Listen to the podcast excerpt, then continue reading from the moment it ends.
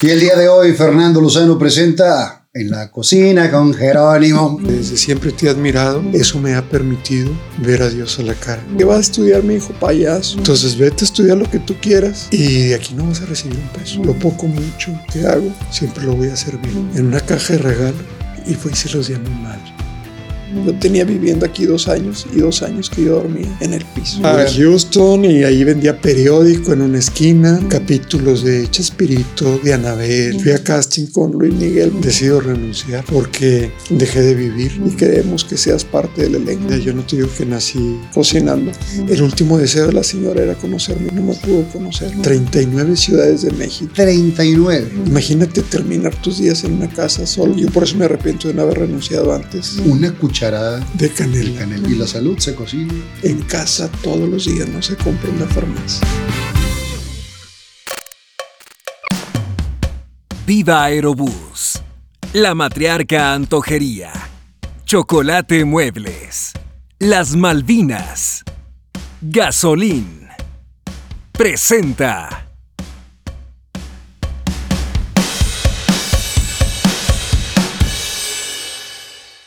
Y el día de hoy, Fernando Lozano presenta En la cocina con Jerónimo. Jerónimo García. Bienvenido, mi querido Jero. Gracias. Sabes que te quiero mucho. Trozo de atmósfera, porque no te digo pedazo de cielo, trozo de atmósfera. Y, y estoy muy orgulloso que estés aquí. Te hiciste mucho al rogar. No, al contrario, tú que no me invitabas, yo feliz, contento, esperé mucho este momento, igual, ese cariño y ese amor, tú sabes que es recíproco, porque Eres una persona que desde siempre te he admirado y el haber coincidido y sido contigo en la televisión, pues ha sido un privilegio. Y todos los días te iba a saludar, güey. Todos los días. O sea, terminando Gente Regia, pasaba por donde estaba tu estudio y entraba a saludarte. A veces hasta, hasta tu camerinito, sí. pero siempre iba a saludarte y a, y a dejarte mis recuerdos. A darme la madreada. ah, sabes que es con cariño. Y, y todo empezó porque tenemos antes como diferentes horarios, pero a mí no me tocó cuando estuviste en Gente Regia. No. Tú estabas en Gente Regia cuando yo no estaba en la empresa. Y cuando tú llegas ya me dan mi te programa. ¿no? solo. Entonces yeah. no coincidimos ahí de trabajar todos los días, pero eh, había una dinámica que lo que cocinabas o lo que ibas a cocinar nos lo llevaban a Gente Regia, lo probábamos y demás. Y un día había unos chiles rellenos envueltos. Eh, Chiles rellenos de nuez de con nuez, queso con crema. Queso, con queso Filadelfia. Sí. Y envueltos con tocino. Buenísimos. Y fui y te dije, me quiero casar contigo. Güey. Le dije, no va a haber relaciones, nada más. Nada más. Dice, más quieres que cocine, cabrón. y pues de ahí surgió una bonita amistad que hasta ahora la, la conservamos. Pero hoy quiero que nos platiques un poquito de tu historia. ¿Dónde naces?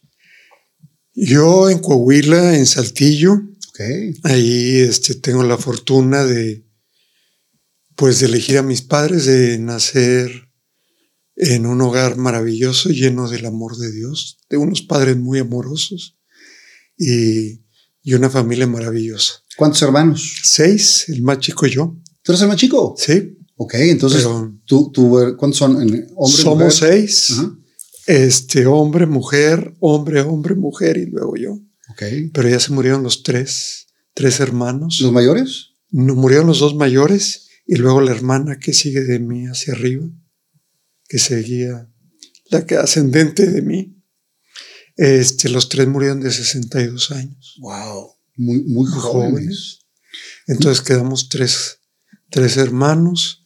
Este, y es una de las cosas, fíjate, que, que hoy en día me, me pone muy reflexivo porque te das cuenta que la vida se va en un momento, que el día que Dios nos deje hay que vivirlo con amor, con gratitud y sobre todo estar listos para la partida, porque estamos listos para todo tipo de proyectos en la vida, pero nunca estamos listos para morir. Incluso yo, yo lo he platicado con, con muchas amistades. Cuando alguien tiene una enfermedad catastrófica o terminal, que dicen, te vas haciendo la idea. Sí, puede ser que te vas haciendo la idea, pero cuando sucede, el madrazo es el mismo. Y el extraño, cuando lo extrañas es lo mismo. Con el tiempo pasa, y que lo puedes analizar de la manera que dices tú, y pasa ese dolor, a esa añoranza, a ese recordar con cariño, pero es un proceso que duele. ¿Cómo lo trabajaste tú con, tus hermanos? Fíjate que, que todavía es fecha de que yo digo que, que extrañar es dolor y recordar es amar. Si yo me pongo a extrañarlos a ellos, es algo que me hace llorar y me hace sufrir, pero lo recuerdo, recuerdo todos los momentos, recuerdo su vida, recuerdo su persona, recuerdo su presencia en este mundo y es como lo recuerdo con gratitud, con amor, porque fueron y siguen siendo parte de mí. ¿Hace cuánto se fueron? Mi última hermana hace un año y medio, en la pandemia murió ella y a los ocho días murió su esposo. Ah, qué fuerte. Sí.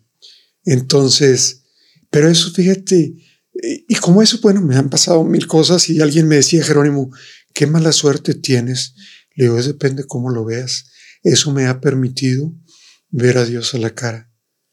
Le conozco a Dios también, que por eso le amo tanto y por eso le agradezco tantas cosas en mi vida, porque gracias a lo que me ha pasado y a lo que me ha tocado vivir, he tenido la oportunidad de siempre caminar tomado de la mano de Dios. Me siento cargado entre sus brazos y le he podido ver a la cara y platicar con él siempre. Eh, el que los tres hayan muerto a la misma edad eh, es como, como como difícil, como raro, como extraño que, que coinciden las fechas. Que, que es algo, toda la familia de mi padre murió muy joven, todos. Mis tías murieron de 59, de 58, mis tíos de 57, 60 años. Por la, por la parte de mi padre, la sangre es muy débil. Y por la parte de mi madre, la sangre es muy fuerte. Todos murieron longevos. Mi madre murió de 90 años. Wow. 90 con 10 meses. Mi padre murió de 86 años. Entonces, me queda claro, nos vamos a ir de este mundo cuando Dios lo decida. Sí, no tenemos la vida comprada. Para estar listos. Estar listos, ¿a qué me refiero? Haciendo buenas obras, estar clamando la presencia de Dios en tu vida, hacer las cosas de la mejor manera posible y estar agradeciendo cada momento que Dios nos dé. Cuando, cuando estabas chavito, eh, ¿tuviste formación religiosa en tu casa? Toda la vida. Mi padre y mi madre toda la vida los vi amaneciendo, hincados al lado de su cama, agradeciendo por un día más, y en la noche, hincados de nueva cuenta en su cama, agradeciendo el día que Dios les había regalado. A los ocho años, yo ya sabía rezar el rosario, porque lo escuchaba todas las noches, lo rezábamos. Siempre bendecían los alimentos, Siempre, a cada momento dábamos gracias a Dios, cosa que agradezco infinitamente. La formación fue siempre vivir tomado de la mano de Dios. De, de niño, ¿a qué jugabas? A todo. Jugaba, este, en aquellas épocas en, vivíamos, pues eran prácticamente pueblos. no, eran pueblos eh, donde pasaba el uso, la sequía, donde se regaban los árboles. Entonces a mí me gustaba mucho siempre sembrar árboles, regarlos, pero me acuerdo que las sequias las hacía con la mano porque me encantaba sentir el agua con la tierra, acercarle a los árboles agua. Teníamos eh, naranjos, toronjas, mandarinas, duraznos, higos, membrillos en mi casa nunca hubo refrigerador. Teníamos un huerto que todo se cosechaba en casa, las acelgas, las espinacas, las lechugas. Decía mi padre que lo que se metía al refrigerador se echaba a perder. Entonces todo se comía del día. Entonces hacíamos, teníamos las vacas, ordeñábamos las vacas, hacíamos los quesos. Eh, si queríamos rábanos, era comíamos rábanos cuando había rábanos, betabeles, pero todo se cosechaba. Entonces, para mí era un privilegio desde bien chico. Pues me bañaba, ya que me aburría de bañarme, me ponía a regar los árboles, luego me ponían a cortar los duraznos y a pelar higos y a hacer mermelada de higos. ¿A, qué se dedicaba tu padre? Era agricultor y ganadero. Siempre tuvo vacas, chivas, sembraba sorgo, trigo, algodón, chile, tomate. ¿Y tú ayudaste durante mucho tiempo en eso también? Pues mira, no que quisiéramos, nos exigían. Mi padre siempre tuvo miedo de él morir joven, porque sus hermanos murieron joven, y decía que no quería dejar a sus hijos siendo unos inútiles, que se quería saber que sus hijos se supieran ganar un peso y que si él moría, sus hijos no dieran lástima. Entonces nosotros teníamos que tender la cama, lavar trastes, eh, aprender a hacer de comer, ordeñar vacas, hacer queso. Todas las labores. Nos compraba cajas de tomate a vender el tomate por las calles, este, a vender quesos por las calles, a sabernos ganar un peso. Entonces por eso yo soy comerciante nato, no me da vergüenza ponerme a vender en los mercados o de toda la vida. Todo trabajo es honrado mientras sea legal. Sí. Entonces, yo nací con la formación tomada de, la mano de Dios, de y, trabajar. Y pegado de la, de la, mano de Dios. Sí. Y tu mamá se dedicaba a la casa. A la casa, pero también atendía la tienda porque teníamos la tienda del pueblo también. Okay. Teníamos una tienda muy grande que se vendía desde el petróleo para las lámparas, teníamos eh, molino para moler la masa. Entonces era mucho trabajo el que había que hacer en la tienda. Y a todo teníamos que entrarle. ¿Y, y tú de chavito, qué pensabas ser de grande? Payaso. Siempre me decía mi madre, ¿qué va a estudiar mi hijo? Payaso. Para payaso. Y mira qué bien lo he hecho porque... si no me falta el maquillaje de colores. Oye, me dicen, Jerónimo, de banquero pasaste a ser payaso de la televisión. Le digo, pero pues de dejé de ser una persona triste y pasé a ser una persona feliz. Ahorita llegamos a, a esa parte. ¿De chavito eres buen estudiante? Muy bueno, fíjate, porque siempre valoré lo que Dios me regaló. Siempre valoré a mis padres, siempre valoré la oportunidad que tenía de estudiar. No era cuerda, fíjate, mi padre siempre nos dijo, diviértete con la vida. No permitas que la vida se divierta contigo. Dijo, y tú vas a la escuela a divertirte y aprender lo que necesitas aprender para el día de mañana poderte defender en la vida. Entonces, explicaste bien. la escuela nunca fue para mí sufrida porque yo nunca tuve un papá que quisiera dieces. Un papá que quería que aprendiera para poderme defender en la vida. Las tablas de multiplicar nunca me las aprendí. Hasta que fuiste banquero. Y nunca me las aprendí ni siendo banquero. Y estuve en finanzas y hacía estudios de crédito. Y daba créditos millonarios y demás. Yo creo que también lo que nos enseñan en, en primaria, secundaria, parte de la prepa, pues simplemente es cultura general para estar protegidos ante cualquiera de las cosas que necesitamos saber. Más no es una regla de oro que Oye, es como yo digo, la gente que es excelencia académica y, y posgrados. ¿Y, en la vida, diaria? Oye, y luego los contratas. Bueno, yo tenía a mi cargo 750 gentes en Banorte y los contrataba porque decía, bueno, pues es un cuerda, ¿verdad? o sea, Harvard y, y los tenía que liquidar porque no. Eran inadaptados socialmente y sabían hacer todo menos trabajar. Claro tenían todos los conocimientos, pero no sabían ponerlos en práctica. Y mucho, mucho menos recibir una orden. Decía, tú no eres nadie para mandarme, pues no sé quién sea, pero pues aquí hay que hacer tal y cual cosa. Y no la hacían. Y bueno, ¿eso de que quería ser payaso era real? Sí, y nunca me lo quitaron. Me llegaron a pegar porque me decían, ¿cómo que quieres ser payaso? No, sí, payaso. Y, y, pero primero estudias una carrera y luego eres payaso. No, yo voy a ser payaso. Decía, porque así no voy a tener que trabajar, me voy a divertir todo el día. ¿Y algún día te maquillaste de payaso? Sí, he salido muchas veces de payaso. De hecho, los chicharrines que aquí veo lo que te dejaron los chicharrines. Ajá. En alguna ocasión ellos me maquillaron, me pusieron la nariz y todo. ¿Pero de chavito? No, no, no. O sea, ¿De chavito ya nunca, nunca te maquillaste? Sí, de chavito salía en pastorelas y todo. No, era mi hit, ¿eh? O sea, o sea sí. Y si en esa época me hubiera llevado a un circo, créeme que ah, ahorita anduviera con el circo Ataide.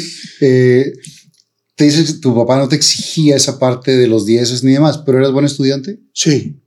Aplicado. Sí. Siempre responsable, siempre haciendo las tareas. O sea, yo siempre fui un estudiante que mis padres nunca les dio un dolor de cabeza. Yo sabía lo que tenía que hacer, los dibujos, las maquetas, este. Todo. De mí se desocuparon totalmente porque yo daba resultados donde, fíjate, yo soy una persona que lo que me propongo lo logro. O sea, no tienes que andar atrás de mí. De hecho, el programa de cocina me dijeron, Jerónimo, no va a jalar. Le dije, no, sí va a jalar y yo me encargo de que jale.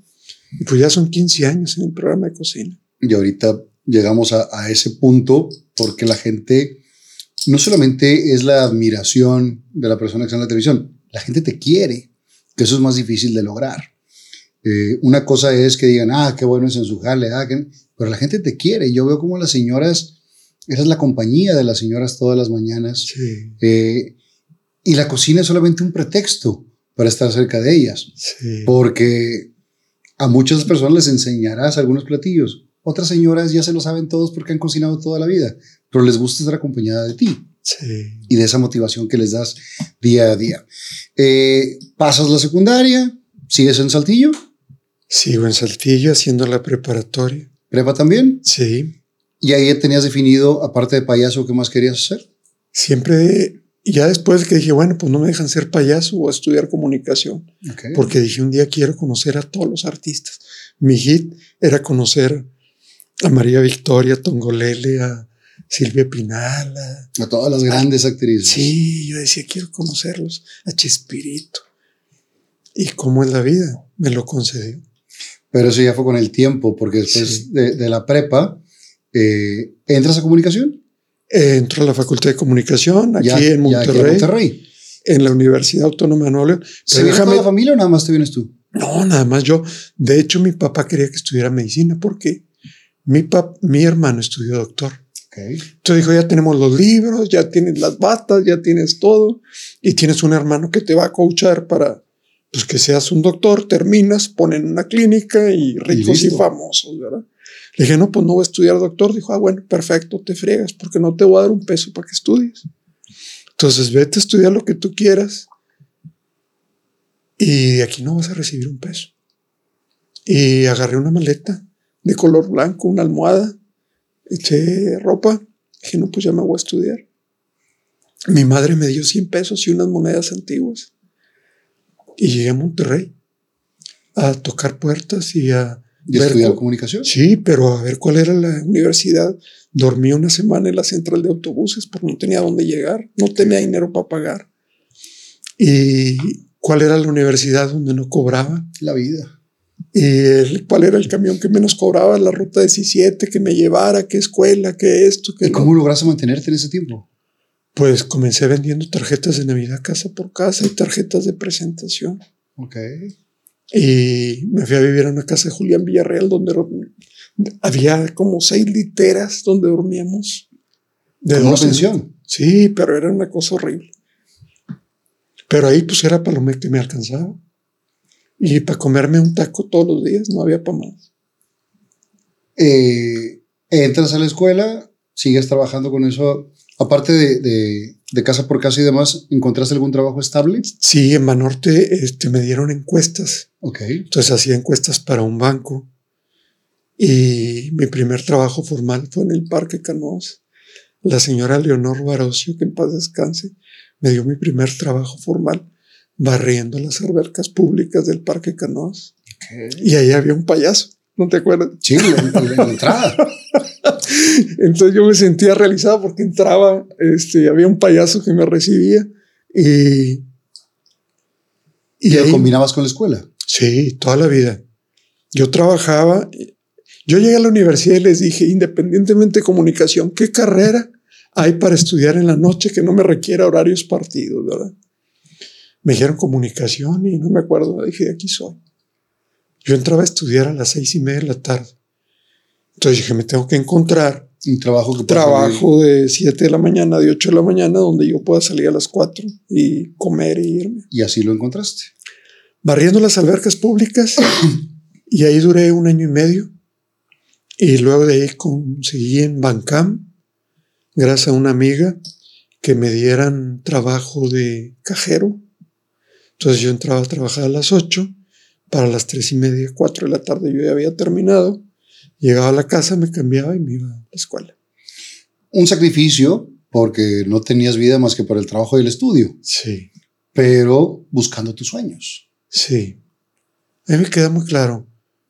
Somos arquitectos de nuestro propio destino y lo que yo no haga por mí nadie lo va a hacer.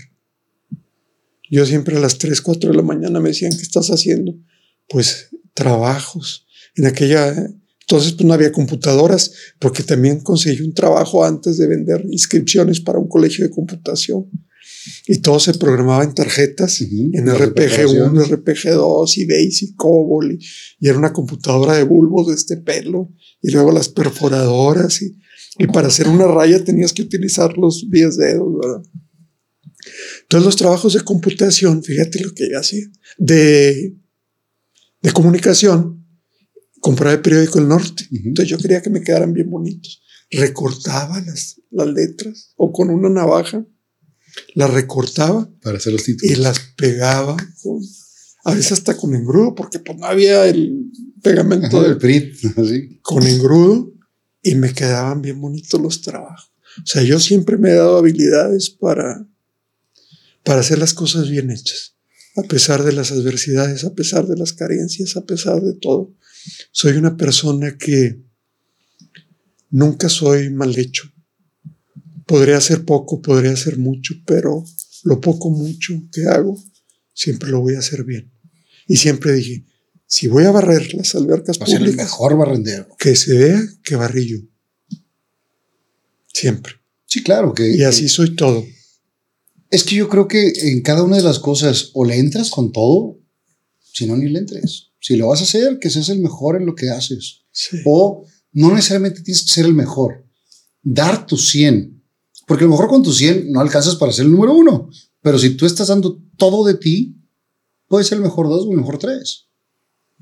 O el lugar que quieras, pero para mí soy la mejor versión de mí mismo. Eso es lo importante. Terminas después de esto de las perforadoras y las computadoras y todo esto, ¿a dónde te vas a jalar? A, Ban- a Bancam. Ok. Entonces ahí ya me pagaban 7,500 pesos. Era una fortuna de dinero al mes. ¿Y ahí qué hacías? Cajero. Ok.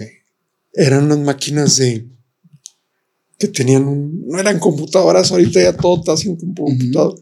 Eran máquinas manuales, este que le tenías que teclear, todo y una palancota y luego meter un papel, efectivo pagado, efectivo recibido y el cheque y lo ¿Nunca te faltó lana? Nunca. Nunca. Nunca. Ni te sobraba tampoco. Tampoco. Y aparte, nunca tuve ningún problema de, de documentos, porque en aquel entonces era una bronca. Ahorita un cheque te dice la Sí, computadora hay o no hay. Ay, no. Te lo firmaban y esto y lo otro y aquello, y bajo, salvo buen fin. ¿Dónde estaba Bancam? Eh, yo trabajaba en la sucursal de Padre Mier y. No, de Pino Suárez y Tapia, en la esquina. No me acuerdo de ese Bancam. Ahí está todavía. ¿Pero cómo se llama? Vancomer. Ok. BBVA. Sí. Que ahora. Ahí estuve toda la vida. Bueno, toda mi carrera, cinco años, Y eso lo hacías para mantenerte. para vivir. Ajá. Pero tu pasión era por el otro lado. Sí, fíjate, cuando entro ahí, no me pagan cuatro meses. O sea, los acumularon Ajá. desde mi capacitación. Entonces me vienen dando como 15 o 21 mil pesos. En aquel entonces. Ah, che, si ahorita como que es buena lana, en aquel entonces era un billetote. Sí, pero acuérdate que estábamos en la época de los miles, entonces era poquito. Ah, ok, entonces Era poquito. antes de los tres ceros. Sí, sí, sí, era poquito dinero. Pero para mí, pues era una fortuna. Entonces, y me lo pagaron en puros billetes de 50 pesos. Era un montonón de billetes. Recuerdo que lo puse en una caja de regalo y fue y se los di a mi madre. ¿Qué dijo tu mamá en ese momento? Nos pusimos a llorar juntos. Un momento bien mágico. Ella no paraba de llorar, yo tampoco, porque, como diciendo, lo voy logrando. Y no, y no es solamente el hecho del dinero, es un acto de amor de las dos partes. Sí, Estás acá en Monterrey, le das ese dinero que para ti era todo. desprenderte de, de tres todo. meses de trabajo. Yo, meses de yo trabajo. dormía en una sábana y una almohada en el piso. O sea, no tenía para comprarme un catrecito, no tenía. O sea, yo tenía viviendo aquí dos años y dos años que yo dormía en el piso. Y en tiempo de frío ponía unos cartones, ponía una colcha y luego ponía una almohada y me tapaba con otra colcha. No tenía para más. Mucha gente cuando platicamos estas historias de, lo que se la peiscó para llegar a hacer algo, siempre dicen, ah, resulta que todos pasaron hambre, resulta que todos pasaron frío.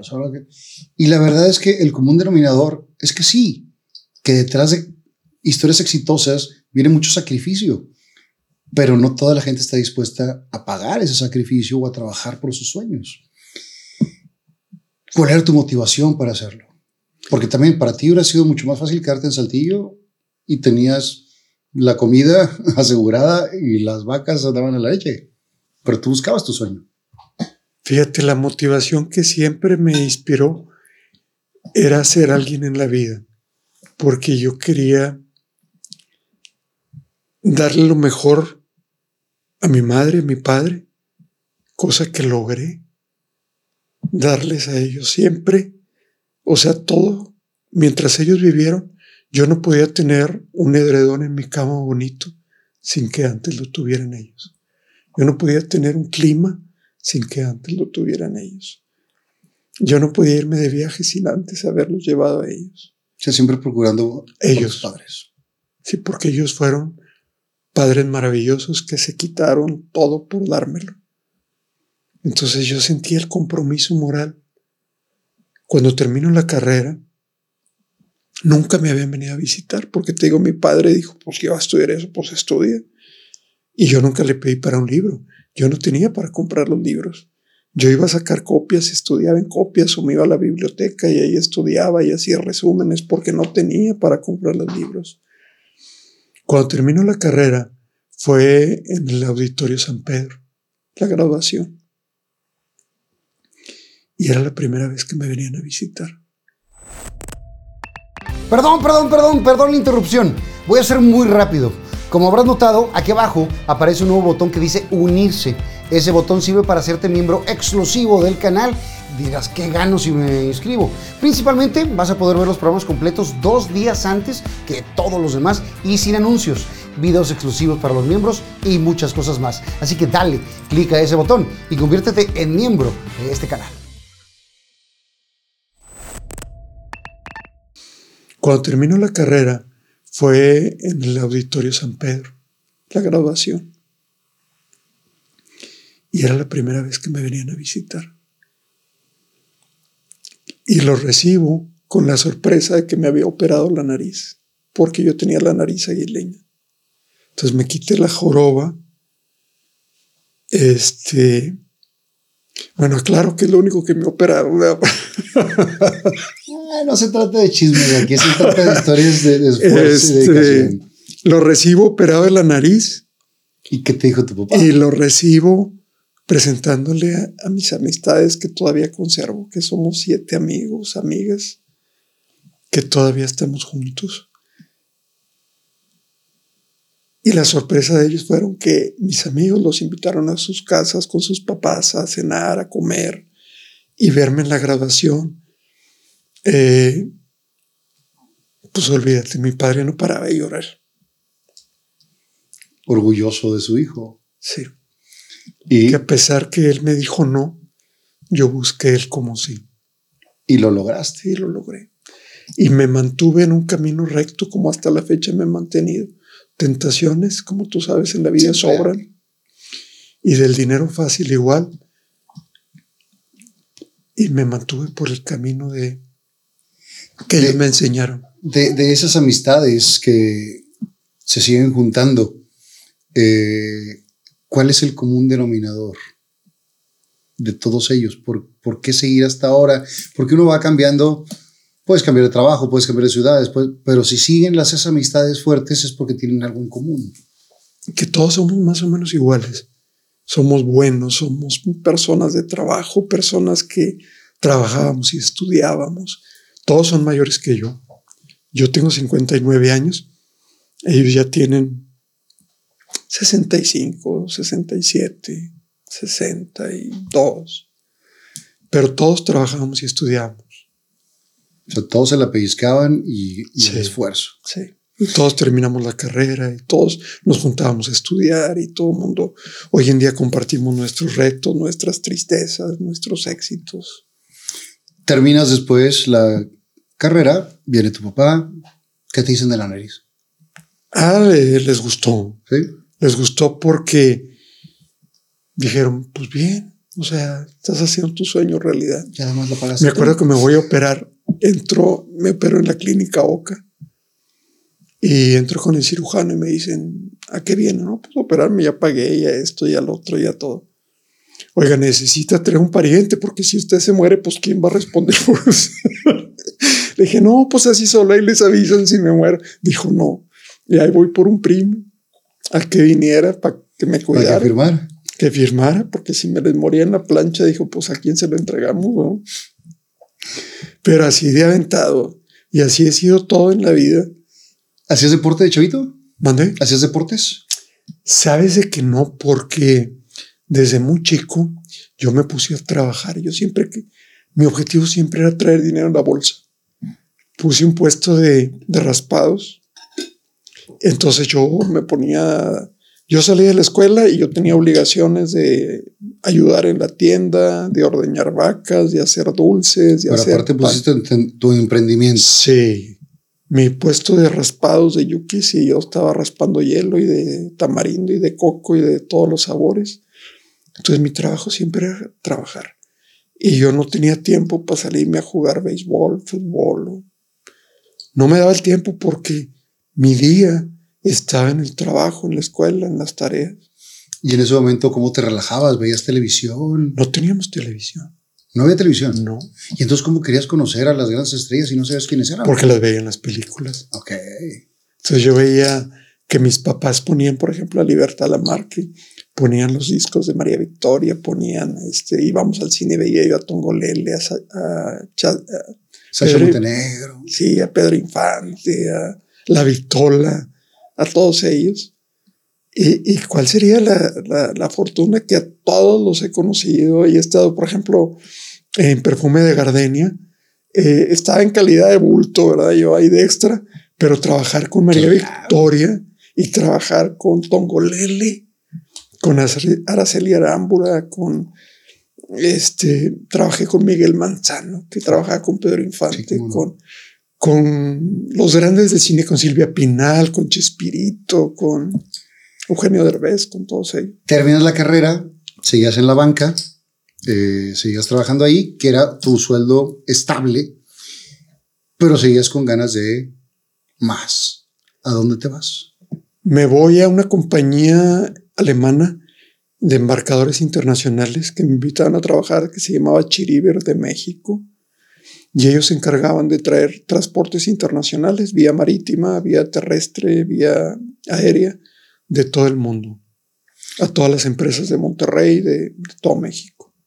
Eh, pero seguías con ese gusanito de la parte de, de la comunicación. Sí. Pero ahí me pagaban en dólares las comisiones. Sí, Entonces, como que era, como que era ayuda, ¿verdad? Eso me permitió juntar un dinerito e irme a estudiar, porque también mi sueño era conocer todo Estados Unidos. Ok. Entonces me permite juntar un dinero y les digo a mis papás, ya me voy, me voy a vivir a Houston. Y me voy con una amiga de Saltillo a vivir a, a Houston. ¿Qué estamos hablando? que ¿Qué edad tenías ahí? Pues eso hace que como tenía 28 años. Ok. Y igual, te, te lanzas a la a aventura. Houston y ahí vendía periódico en una esquina en las mañanas y trabajaba en Papacitos Bar, que era un restaurante de comida Tex-Mex, y trabajaba en Telemundo haciendo notas de color. Este, ¿Ese fue tu primer acercamiento al medio? lo de Telemundo. Fíjate cómo son las cosas, ¿eh? cómo se trae. Vendía periódico y cerca quedaba Telemundo. Me, me llevaban a una esquina que era Richmond y no sé qué, ahí en Houston. Porque, fíjate, en Estados Unidos con un trabajo de vendiendo periódico vives como un millonario de aquí. Sí. O sea, pagas un departamento de lujo y te queda para comer. Iban por mí a mi casa a las 4 de la mañana, pero me subían a una combi una, y me daban una charola con mi desayuno. Ok. Entonces yo llegaba a la esquina a vender periódico ya Ya desayunado. desayunado. me daban mi mandil y me dejaban mi lecho de periódico. Y ahí estoy vendiendo. De lo que yo vendía, me pagaban, pero aparte, no sé, costaba 25 centavos y a mí me quedaban 5 centavos por periódico. Pero la gente que pasaba, como te veía todos los días y aparte frío y calor y esto y lo otro, siempre te daban tu propina. Entonces yo me traía 25, 40, 50 dólares de propina en un día, más lo que me pagaban. Y ya desayunado, ya no gastaba en el desayuno. O sea, sí estaba bueno el negocio. Pero cerca de ahí estaba Telemundo. Yo dije, ay, aquí está Telemundo y ahí están haciendo cosas que me gustan y yo aquí parado vendiendo periódico. Entonces, un día voy y les toco la puerta. Oye, soy sutanito y en comunicación, pero no hablo inglés. Este, ¿qué puedo hacer? Esto, lo otro fue el que vino. No, pues vente a moverle el pronto las noticias. Y ahí me tienes acomodando las hojas y moviéndole para que el otro leyera bien, ¿verdad? De los prometers de antes. De los, sí, de los de hoja. Sí, si se te pegaba una hoja o demás, que tenías que estar bien buzo y para atrás y para adelante. Y si se toraba y la hoja y mete otra. Pero bueno, ahí veo quién iba a hacer entrevista. Le dije, ay, yo puedo hacer esto, yo puedo hacer lo otro. Y ahí me fui acomodando y ahí también me dan un dinerito. Y a todo le rascaba. ¿Y cuánto tiempo estuviste ahí en Telemundo? Fíjate, mi padre decía que una persona comedida donde quiera cabe. Sí. Entonces yo siempre he sido que llego a un trabajo y si a alguien se le atora a alguien, no importa, yo barro, yo trapeo, yo bajo, yo subo, yo. Entonces es una persona que cae bien. Entonces por eso las oportunidades llegan. ¿Cuánto tiempo te quedas ahí en Telemundo? Un año.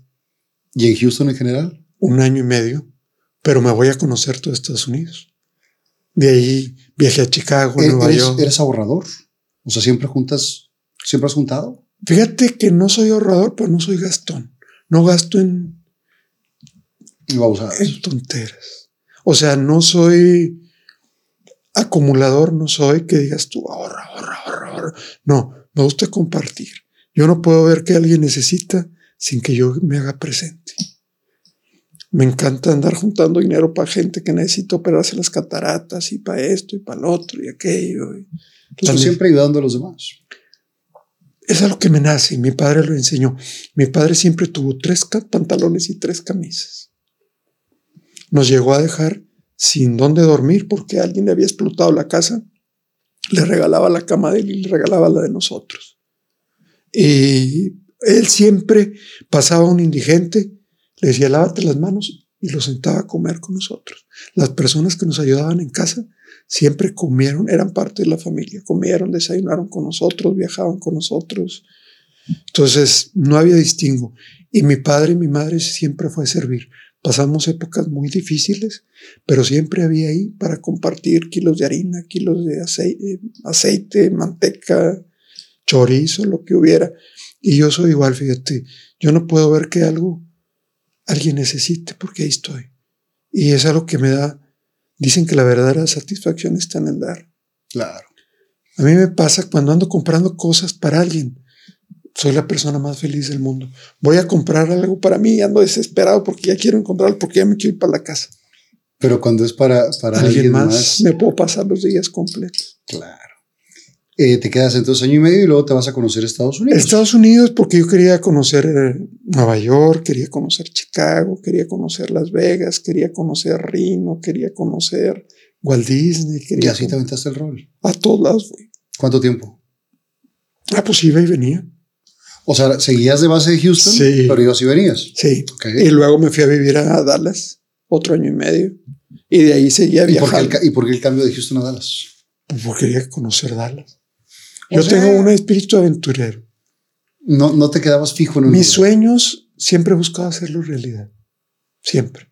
Y si no he sido más aventurero, he tenido propuestas de trabajar en Miami, en la televisión y demás, pero nunca me quise ir porque mis padres ya estaban grandes y yo no quería dejar de disfrutarlos mientras ellos vivieran. Está muy chido también. Sí. Estás en Dallas después y ¿qué hacías en Dallas? En Dallas trabajaba en el flea market vendiendo cassettes de música mexicana. ¿De dónde sacaban los cassettes? los llevaban de aquí de Monterrey un señor y allá me contrataban. ¿Y te ibas a las pulgas? A las pulgas y vendía cassette y me iba muy bien, juntaba unos lanos. ¿Cuáles eran los que más se vendían? De Chaito Valdés, de Ramón Ayala, las de la Sonora Dinamita. O sea, lo que sí es que a, la chamba nunca le has tenido miedo. No, no me da vergüenza. Mientras sea un trabajo honrado, ahí voy a estar. Siempre. Y mientras sea lana, bien ganada y bien habida, porque tampoco no soy nada trinquetero de que déjame friego este para ver qué le quito y a ver qué le hago. Nunca. No, por eso la gente te quiere mucho. Decía por eso mi- la gente tiene confianza en ti. Decía mi padre que dinero mal habido eran lágrimas en tu vida. Ok. Entonces decía, ten cuidado, porque un peso mal habido que tú te eches a la bolsa es un dinero que te va a generar lágrimas en tu vida. Después de vender cassettes, eh, ¿qué otra cosa hacías? Nada, ya me regreso, ahí te va. De ahí, ya un día me harté porque ya no me gustaba la comida, todo me sabía plástico en Estados Unidos, ¿verdad? O sea, ya estaba harto. Yo digo que vivir en Estados Unidos, mejor me callo, ¿verdad? Porque dicen que cae más pronto una balada Sí. que un cojo. Vivir en Estados Unidos es como una jaula de oro. Todo está precioso, todo está bonito, pero a final de cuentas vives solo, vives relegado. Se vives- necesita jalar mucho. O sea, hay mucha raza que nos ve aquí de Estados Unidos que le mando saludos a, a todos ellos porque más o menos como un 25% de las personas que nos ven nos ven de Estados Unidos. Qué maravilla. Mucho saludos. paisano, mucho paisano por allá y que sabemos que se la pellizcan jalando para tener un buen nivel de vida. Y Pero deja tú el nivel de vida. A mí lo que no me gustaba es, nunca eres aceptado por la sociedad americana por ser latino. Y dos, entre los mismos latinos, tampoco eres aceptado. O sea, es como vives una individualidad tremenda. Una carne asada, cada quien lleva su pedacito de carne, su ensalada de chícharos dulce y, y hacen su pedacito de carne, se lo comen, ya se van, todo el mundo tiene que trabajar, nadie coincide contigo en los descansos. La diversión es ir a los moles a gastar y a ver televisión y viajar. Entonces, pero te digo, mejor me callo porque al rato a lo mejor la estoy viviendo allá, ¿verdad? al ratito, Univisión Miami presenta en la cocina Cena con con Jerónimo. Jerónimo. Te regresas después de eso, te, te- ya Ahí te- ya tomo- te dio en cara. Tomo un avión, ya me harté, dije, ya tuvo bueno esta experiencia. ¿Cómo lo hiciste con los papeles? Eh, los papeles, tenía eh, visa de estudiante, Ok. entonces no tenía problema. No andaba de mojado, como dijo el piporro. ¿verdad? Más de mojarra ya. Este, me harto, tomo un avión, dije, me voy a México a probar suerte porque voy a ir a Televisa. Él bien. Con esos pantalones. Sí, yo voy a. Televisa, ¿verdad? Y ya que me abran la puerta. Soy galán, yo quiero que lleguen, me descubran y ser el protagonista. Sí, que me den ahí. Este, ¿cuál sería mi sorpresa? Que en el avión hay de los periódicos que vienen de las ciudades a donde vas y me encuentro el Heraldo, el periódico, y dice ahí que se solicitan modelos para trabajar en novelas y en películas. Dijiste, de aquí soy. Entonces me bajo en la Ciudad de México. En aquel entonces pues no había celulares, compro una tarjetita y voy a un teléfono público. En el todavía ni recogía la maleta mientras llegaba la maleta. Digo, oiga, que están solicitando modelos y que esto y que el otro. No, pues tu estatura, tu esto, tu lo otro, tu aquello. De entrada, ¿cuánto mides? 1.90. O sea, alto de madre. Sí. Y la cintura y el pantalón y aquello. Pues véngase mañana a un casting ah, por Chapultepec, cerca de Televisa Chapultepec, y a tal lugar y a tal hora se trae tanta ropa y esto y lo otro. Pues nada que llego. Nunca en la vida me había subido a un escenario, nunca, nada. Pero siempre has sido extrovertido. pues nada me da vergüenza. O sea, O sea, no- por, ese, por ese lado no había bronca, No. pero no tenías la experiencia. pero pues sí, de que te pongan los... los- sí, las- a reflectores y, y todo. cámara y hay gente y todo, porque había como cinco y, y pásate y bailale y así, pon y quita y date la vuelta y modélales. Pues cuál sería mi sorpresa que después de hacer el casting me dicen estás dentro, Contratado. mañana te presentas en Televisa San Ángel, este vas a comenzar con Verónica Castro, Mar Fierro a hacer Mi Pequeña Soledad. Tienes, parece que 45 capítulos y este Su madre. y te van a pagar mil pesos. Mil pesos. Un carro Volkswagen costaba 19 mil 500 pesos. Entonces mil pesos era una fortuna de dinero. Una fortuna de dinero. Pues cuál sería la sorpresa que al tercer día de haber llegado a la ciudad yo estaba en un foro de Televisa haciendo mi pequeña soledad, en calidad de bulto, ¿verdad? Pero tenías Pero y estaba ahí, dentro. Y estaba al lado de Omar Fierro y en las peleas y en todo, y en la novela y en... ¿Cómo, ¿Cómo se portaba Omar? Muy bien. Porque yo le quiero mucho a Omar Fierro. Muy bien. amigo. Era cuando andaban de enamorados. Sí, cómo no. Eh, lo que sí me mareaba mucho era que Verónica Castro usaba el Steel Laurel. Estaba muy fuerte el... el negro chiquito de aceite. Y, era cuando se ponía pelucas mucho. Y me tocaban a veces escenas muy cerquita. Y yo comenzaba como que a marearme y a quererme. Hubo varias veces que me tuve que sentar en el piso porque de plano me iba a de- caer. de la fuerza del, Sí, del perfume. Del perfume. ¿Qué experiencia te deja esa novela?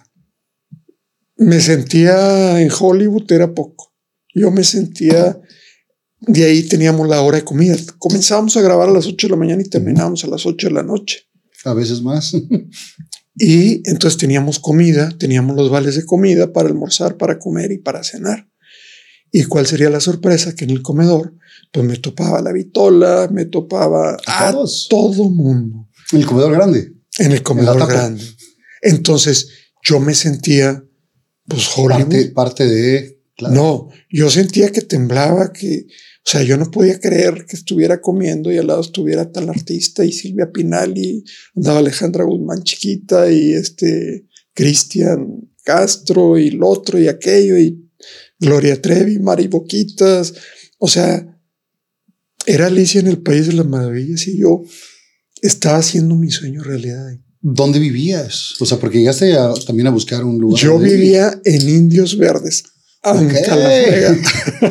casa de la madre. Sí, tenía que levantarme a las 3 de la mañana para llegar a un llamado a las 8 de la mañana. Sí, porque Indios Verdes está muy lejos. Dormía en los camiones, dormía donde podía. ¿Cuánto dura tu participación en la novela? Yo me quedo haciendo todo eso tres años. Pero en esa novela.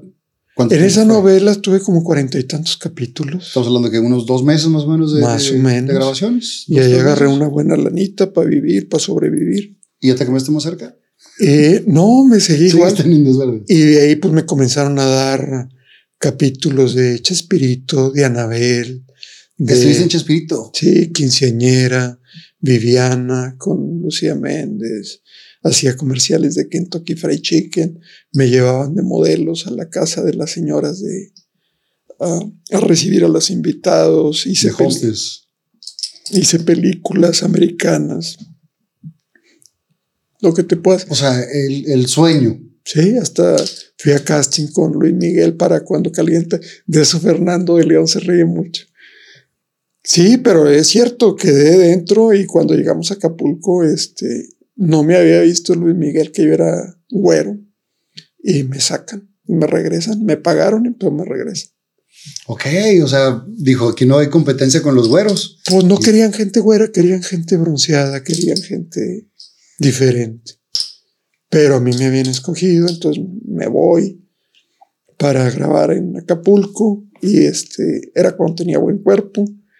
Y, Estás bien delgado. y ya estando allá, no, pero ya no para enseñar las carnes. ¿verdad? pues ya no me tiembla nada. ¿eh? Pero estando ahí fue que te dijeron, Muchas gracias, aquí está tu, te van a pagar tu dinero y me y regresaron. no te enojaste. Pues no, ya me habían pagado. Salir o no Pues Sí, salir. pero no solamente era el dinero, también es, es Pero pues de- salir o no salir era lo mismo, ¿estás de acuerdo? Pero el haber estado, el haber... Es una satisfacción cuando tus sueños los vas haciendo realidad. O sea, cada que me llegaban a ofrecer, oye, es un llamado para tal novela, un llamado para un comercial, un llamado para eh, Total Recall con Arnold Schwarzenegger. Un ¿Estuviste en esa también? Sí, ¿Qué hiciste en esa? de policía. Ok. Allá el policía, el policía, el policía, ¿verdad? Pero ahí me pagaban otra vez en dólares y me pagaban muy bien. Y estuve en Total Recall de, con Ken Wall. Wow. También ahí de... Son superproducciones. Imagínate mis sueños, trabajar en una película americana, desde cómo te tratan, que te pagan por la prueba del vestuario, cómo yo tenía camerino, cómo se sirve toda la noche, cómo te atienden, cómo Como estrella. te Como estrella, aunque seas un cameo. yo era el extra, el extra, el extra, el extra. O sea, eh, el último en la fila. Y aún así siempre se les daba su lugar. Tenía camerino, eh, me caminaban, este, catering, me vestían, me peinaban, me maquillaban, me, como si fuera estrella. Yo me sentía soñado. Soñado. Eh, de esas personas que conociste, tú empezando en el medio y de las grandes estrellas, ¿qué consejos te daban y quién te tendió la mano? Fíjate, cuando una vez estábamos haciendo Yo compro esa mujer con Juan Ferrara y Luz del Munguía, y era una escena donde estaba yo con Miguel Manzano. Imagínate que el señor que trabajaba con Pedro Infante a mi lado y estábamos supuestamente comiendo porque llegaban ellos y demás. Entonces te daban el, el comenzar y, y, yo no trasteaba bien los cubiertos. Se tenía que oír el sonido de los cubiertos. No se me daba. A ti tu mamá siempre te enseñó a comer bien. A comer bien. Entonces, pues llega y me pusieron una regañada bruta. Y si no lo haces bien, te vas a ir mucho a la tal por cual, ¿verdad? Me dice el señor Miguel Manzano, mira, me dice cómo y me, con un cariño, con un amor, con una paciencia. O sea, un señorón, ¿qué tal hubiera dicho? Cámbienle y traigan el que sigue, ¿verdad?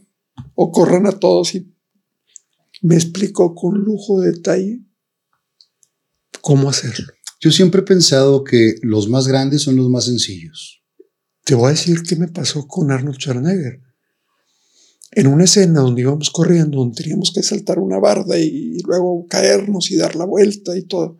Igual dieron el comenzar y yo salí tarde. Igual también me regañaron y porque la escena se había trabado, porque yo salgo corriendo y se ve dónde salgo, o cuando ya debería haber venido corriendo. Va Arnold Schwarzenegger y me dice, para que esto no te pase, hazlo así. En lugar de que te esperes al cue, en el en el 3 ya vas corriendo. Si me tienes Arnold en el extra del extra del extra del extra. Que esos señores lo que dicen, pues córrelos y tráeme 20 más, ¿verdad? ¿Ya viste la serie de, de la vida de Schwarzenegger? Me fascinó. me fascinó. La bañera en medio de la nieve. Este. Y, y cómo tenía una visión de dónde quería ir ah, y trabajó durísimo para eso. Y nunca se le quitó a nadie. O sea, eh, y así era. Tú lo veías trabajar con un profesionalismo, con... Tú sabes que ellos son dioses cuando están grabando una película de esos. Los tratan como si fueran reyes. Ahí comenzábamos a grabar a las 7 de la noche y terminábamos a las 7 de la mañana para que el rollo de la ciudad no se interfiriera. Pero de ellos, este, igual cuando estoy en mi pequeña, no, cuando estoy en Perfume de Gardenia, la obra de teatro con Tongoleli, con María Victoria, pues las señoras ya no podían caminar.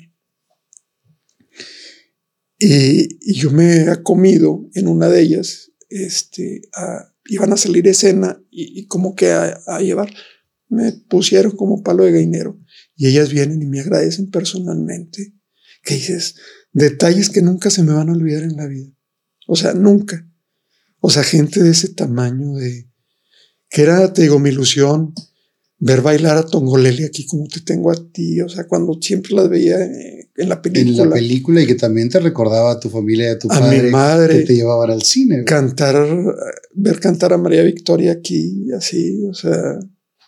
Cuidadito, Pero imagínate, y esa la cantaba en perfume, en perfume de Gardenia, pero imagínate esos sueños que Dios me los haya concedido. Está muy fregón.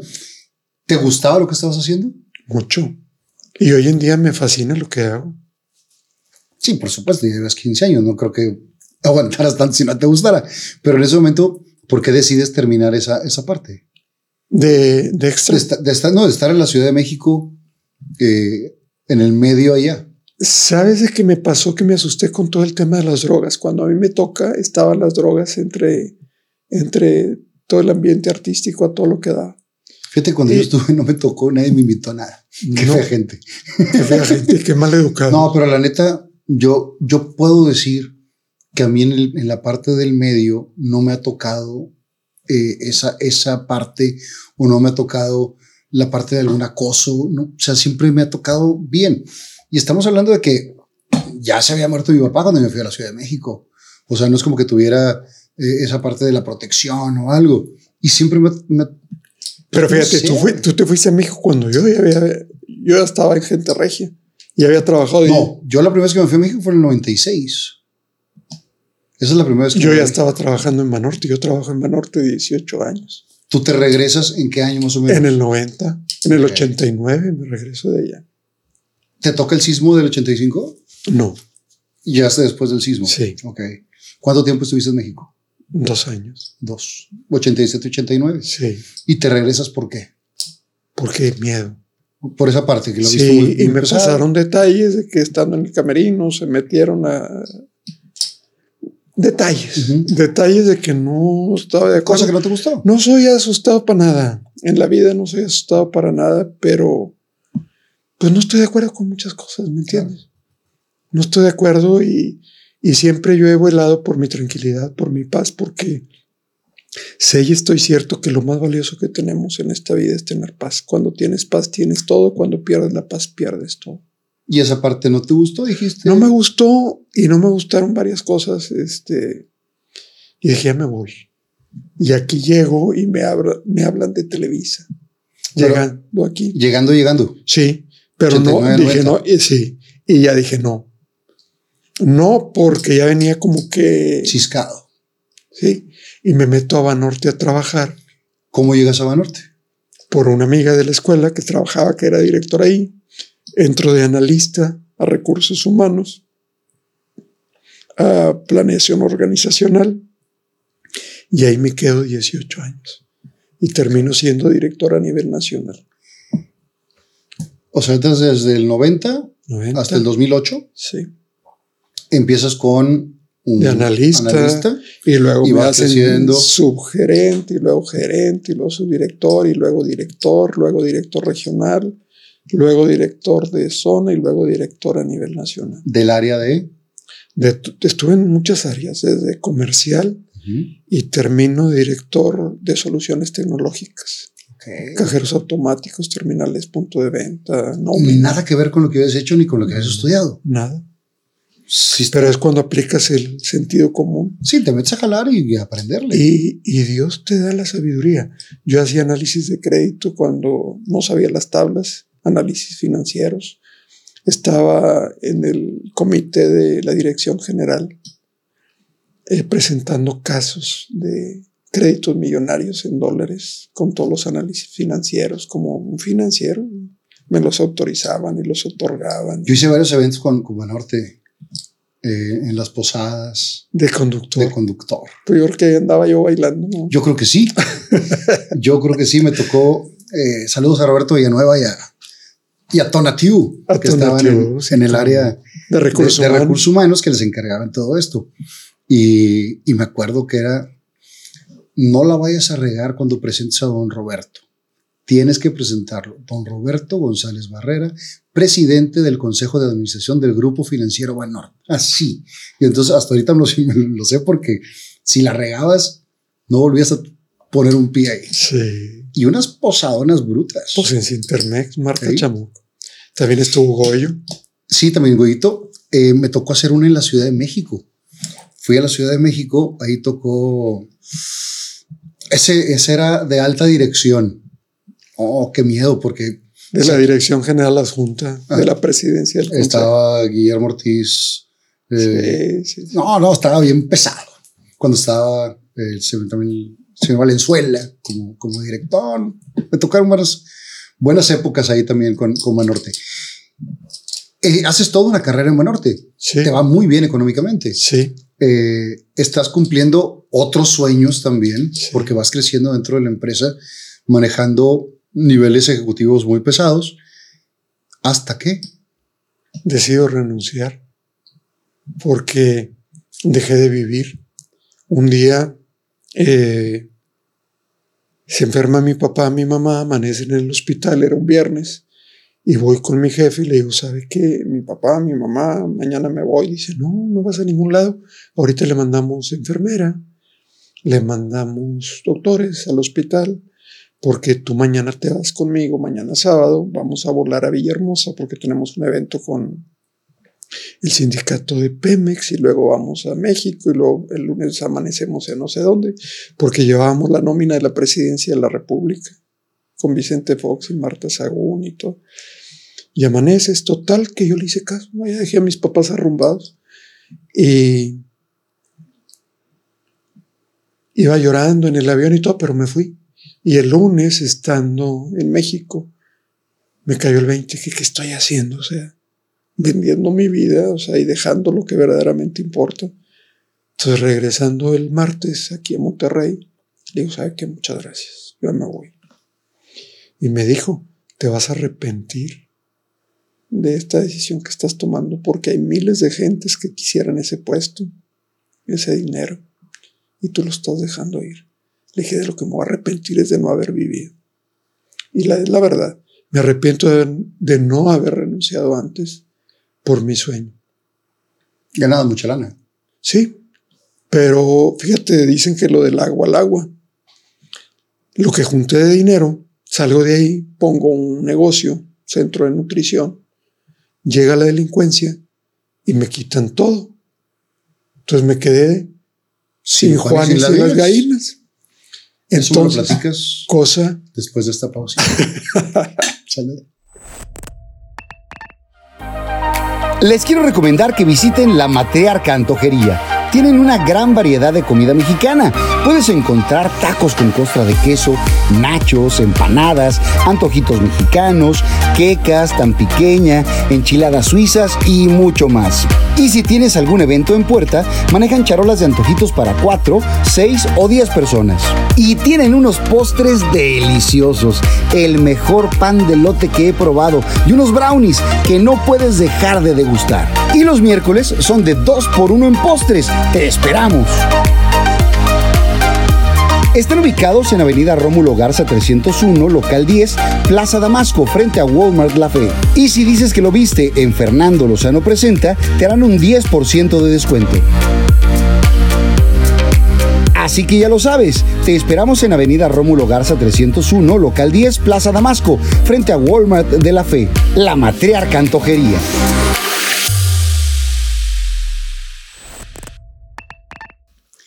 ¿Cómo tener la conciencia para decir, ok, tengo una estabilidad económica, tengo un trabajo que, cualquier persona le envidiaría y decir, no, porque no estoy viviendo? ¿Cómo llegas a ese punto? Cuando te das cuenta que la vida es todo y es nada, porque todo el mundo pensamos que el tener es el ser y se nos ha olvidado que la verdadera razón de ser es precisamente el ser. Entonces, yo soy Jerónimo no por lo que tengo, sino porque me tengo, porque tengo a Dios en mi corazón. Entonces, el tener hoy en día, si tú me dices que tienes, no sé, pero tengo a Dios conmigo. Entonces, ni soy la persona famosa, ni tengo, tengo lo básico, mínimo, indispensable para vivir pero vivo mi vida como una exclamación de amor y entonces no estoy afanado por el tener, porque como sociedad nos decimos, cuando tienes vales y cuando no tienes no vales. Entonces... Sales de ahí, pones tu negocio. Sí. Un negocio de bienestar integral de teníamos todo tipo de medicina, homeopatía, alopatía, acupuntura, medicina bioenergética, salón de belleza, restaurante, guardería, camas de bronceado, todo. Integral para, para estar bien. Para estar bien. Y va muy bonito todo. Sí. Hasta que eh, la época de, de, la violencia y la, la inseguridad pega. Sí. Y llega por, o sea, llegan a tu negocio. Sí. ¿Y qué te dicen? Te dicen... Me quitan todo, o sea, me quitan mi casa, me quitan el negocio, me quitan todo. Y en ese momento pues te sientes asustado, no sabes qué hacer, lloras, gritas, pataleas. Pero hoy en día lo bendigo porque gracias a eso, hoy en día sigo tomado de la mano de Dios, he conocido a Dios y he podido ver a Dios a la cara. Cuando me dicen y esto lo he platicado en muchas ocasiones, que necesitaba ir a levantar cargos porque después de un tiempo los pescan a las personas que habían hecho eso. Y me dicen, tienes que ir a levantar cargos. Le dije, no, quiero que me den la oportunidad de irlos a conocer y verles a la cara y decirles que los perdono. ¿Y, cuánto ¿Y lo hiciste? Sí. No pude hablar mucho porque lo único que hacía era llorar en ese momento. Lloraba de sentimientos encontrados, de, pero lo único que sí les pude decir que les agradecía, porque se habían convertido en maestros en mi vida. Gracias a ellos había recibido la lección más grande que la vida me había dado y que estaba todo perdonado en mi cuenta y que yo sabía que Dios también los había perdonado, pero que gracias a ellos había podido ver a Dios a la cara. ¿Recuperaste algo? No no nada, pero también les agradezco a ellos porque me hicieron mi vida ligera. Hoy en día viajo con una maleta muy chica y el día que me vaya entregaré esa maleta más adelante. O sea, no llevo atadura alguna, no llevo nada. La vida es viajar ligero. Esa, esa parte estoy de acuerdo, pero también después de tanto esfuerzo, tanto trabajo, eh, dices, volver a empezar aquí estoy, al pie del cañón. Siempre hay que recordar que nunca las cosas llegan solas, siempre llegan en compañía de Dios. Entonces Dios me sigue dando y me dará la vida perfecta, divina y agradable con la cual me corresponde vivir. Entonces no estoy afanado por el tener, estoy afanado por el ser, por cultivar mi corazón, mis sentimientos, mis pensamientos, por ser la mejor persona que habita este mundo, por eso siempre estoy en oración constante. Sigo teniendo los problemas que todo el mundo tenemos como humanos y me enfrento a todo tipo de vicisitudes, pero a final de cuentas cada batalla que elijo luchar la tomo junto con Dios. Pasa esto y luego dices, ¿qué voy a hacer? ¿Cómo, cómo tomas tu siguiente tu siguiente paso? Es donde llego a la televisión. En ese centro de nutrición ahí atendía todo el talento de TV Azteca. Entonces, cuando ya me quedo sin nada, cero pesos, cero centavos, asustado, este, que no sabía qué hacer, le digo al director de TV Azteca, hoy estoy pasando esto. ¿Quién estaba? Este Jesús. Este, ya no recuerdo el apellido.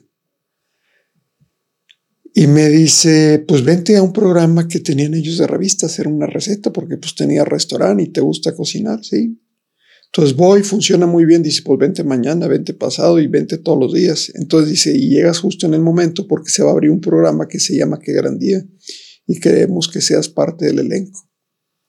Y ya vas a recibir un sueldo y menciones y esto y lo otro y aquello. Entonces, pues Dios me abrió las puertas al mundo que siempre había soñado. ¿Con quién era el primer programa? Con Vero Colza, con Mario, Collier, y con Cynthia Oates. Éramos los cuatro. Ok. ¿Y después viene el siguiente programa? No.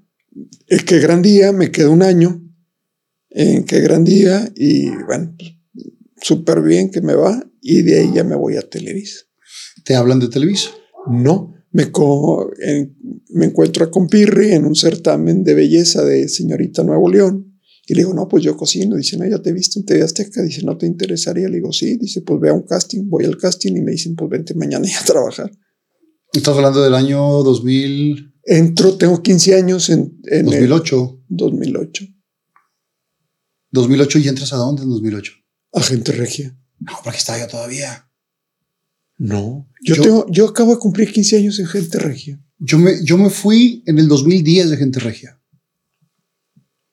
Yo me fui en eh, julio. Entonces entro en qué? ¿2010? Probablemente. Porque te digo, no coincidimos en gente regia. No coincidimos. No coincidimos de hecho, yo llego un día después que te habían hecho la despedida. Ok. Sí, yo me, voy en 2010. 2010. Pero yo entro en agosto. No, eh, un día antes de Halloween. 29 de, de octubre. De octubre. Yo me fui en julio. Los primeros de julio. Entonces yo voy al casting después de que tú ya estás en...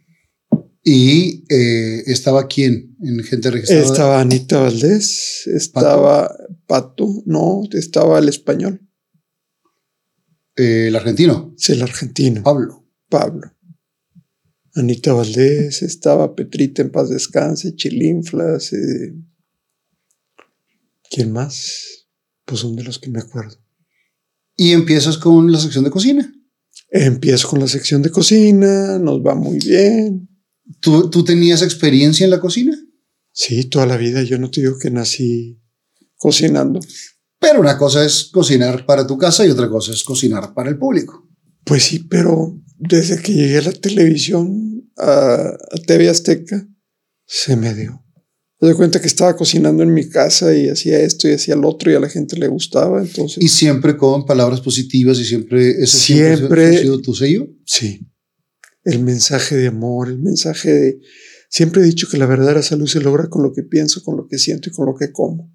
Podrás ser una persona que comes muy bien, pero si eres una persona que piensa negativo, una persona que trae odios y rencores de su corazón. Nada va a funcionar. No. Cuando alineamos cuerpo, alma y espíritu a través de los pensamientos, de los sentimientos y de la conciencia, es donde tienes la verdadera salud y tienes un cuerpo preparado para transitar esta vida. Estás en gente regia, te empieza a ir muy bien, la gente te, empieza a, a, querer mucho no que en TV Azteca no te quisieran, pero era otro público. Son dos públicos completamente diferentes, más que el que te trajiste tú también de, de allá que te siguió. Eh, ¿Cómo te reciben en la empresa? En Televisa, muy bien. Muy bien, siempre me han tratado maravillosamente bien. Este, ¿qué te puedo decir? Agradecido eternamente. Dicen que el perfume, el, el agradecimiento es perfume eterno. Y realmente donde yo hago el nombre de Jerónimo es en Televisa. Eh, Cosa que nunca me imaginé. ¿No?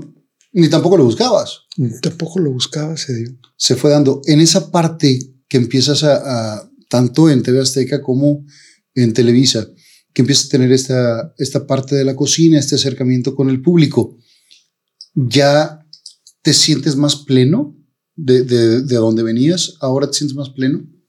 Sabes que me comencé a sentir útil. Y cuando te sientes útil, te sientes realizado. Cuando, pero no vas a decir que en Banorte no eras útil. Por supuesto que lo eras. No, pero un nivel de utilidad acá era útil para la empresa. Acá soy útil para la comunidad, para un público. Y un público desinteresado. En Banorte era útil para una empresa, era útil para las ganancias de los accionistas, era útil para, para la empresa, pero acá soy útil para una comunidad.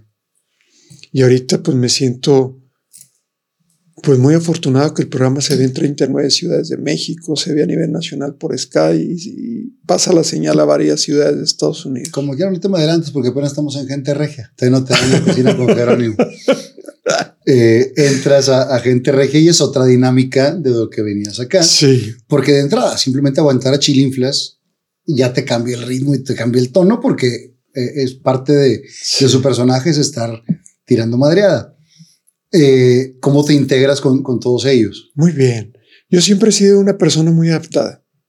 A donde yo me pinto del color a donde llego.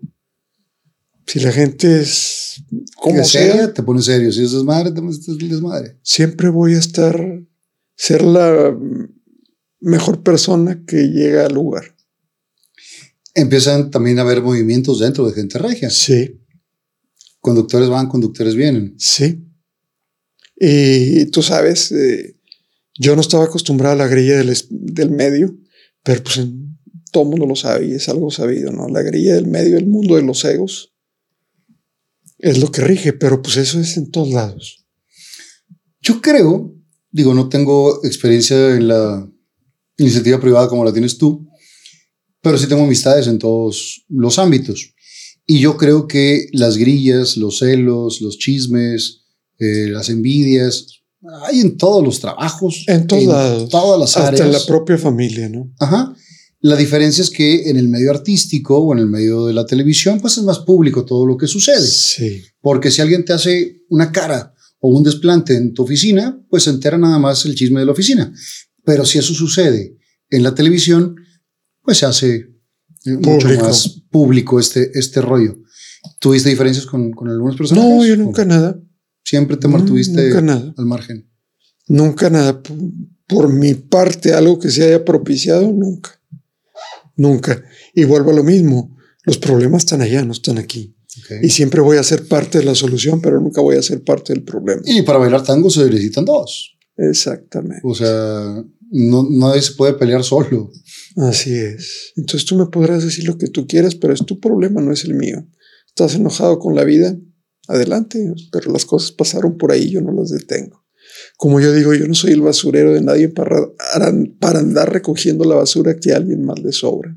Claro. Si algo que se caracteriza la cocina con Jerónimo es todas estas frases positivas. Tú las escribes, tú las piensas, tú las sientes o cómo es el proceso. Fíjate este que es algo maravilloso porque te digo que siempre estoy en comunión con Dios. Cada programa que hago yo siento la misma emoción como si fuera el primero. Siento eh, pues muy bonito, pero siempre agradezco a Dios y me encomiendo a Dios. Cada frase que digo es porque Dios las pone en mi mente. De hecho, cuando voy a dar las conferencias y cuando eh, me paro en un escenario, yo voy en gracia de Dios, me encomiendo a Dios, Dios mío, tú sabes lo que alguien más necesita escuchar de tu parte en este momento, entonces tú dime, yo estoy listo. Lo mismo me pasa cuando escribo las recetas, Diosito, échale. Aquí estoy, me encomiendo al Espíritu Santo y me dictan. Y escribo recetas, tengo miles y miles y miles y miles de recetas que son de la autoría de Dios. Eh, empiezas con este proceso de gente regia hasta que después de un tiempo dicen, gente regia es muy poquito el espacio que tienes, necesitas un programa completo para ti. La gente quería más y lo pedía. Entonces me mandan los sábados media hora y funciona muy bien los sábados. Entonces dicen, bueno, pues vamos a... ¿Estabas en Gente Regia y los sábados? Sí. ¿O? Estaba en Gente Regia y los sábados. Y los sábados un programa de media hora. Entonces funciona también que lo hacen de una hora los sábados. Y les funciona muy bien. Entonces ya después de eso funcionan que me vaya toda la semana a las 11, media hora, de 11 a 11 y media. Igual, funciona demasiado bien, dicen, pues hazlo de una hora. Que se vaya una hora. Y luego les funciona muy bien toda la semana, que lo sacan los sábados. El sábado. Sábado, desde lunes a sábado. Ajá. ¿El del sábado también es nuevo el programa? No, es repetido. Fue repetido de la semana. Repetido de la semana. Ya. Los cinco de la semana sí son nuevos. Son nuevos. Y luego comienzan a exportarlo a dos ciudades, a tres ciudades, a querer. Pero tiempo, empiezas y al cuánto tiempo sacas tu primer recetario? Ahí como al año y medio. Ok. Como al año y medio de estar en mi programa solo. Eh, te avientas una. Un, resumen de tus mejores recetas y lo, lo, y lo lanzan en grande. Sí. ¿Como cuántos de esos salieron? Pues, ¿qué te diré que llevamos vendidos? No llevo la cuenta, pero pues sí se siguen vendiendo. Todavía es fecha que después de todo este tiempo siguen pidiendo los antiguos, los nuevos. Ya son cuatro recetarios. ¿Cuatro recetarios de cuántas recetas cada uno? Pues hay unos de 244. El último que acaba de salir, que te lo voy a mandar, es el de 365 recetas. O sea, uno para cada día del año. El año. Wow. Está el de Navidad, está el de personas que viven con diabetes y el de 311 recetas.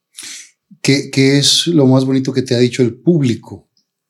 Las señoras que te ven. Hay tantas cosas que me hacen llorar que tengo cartas que,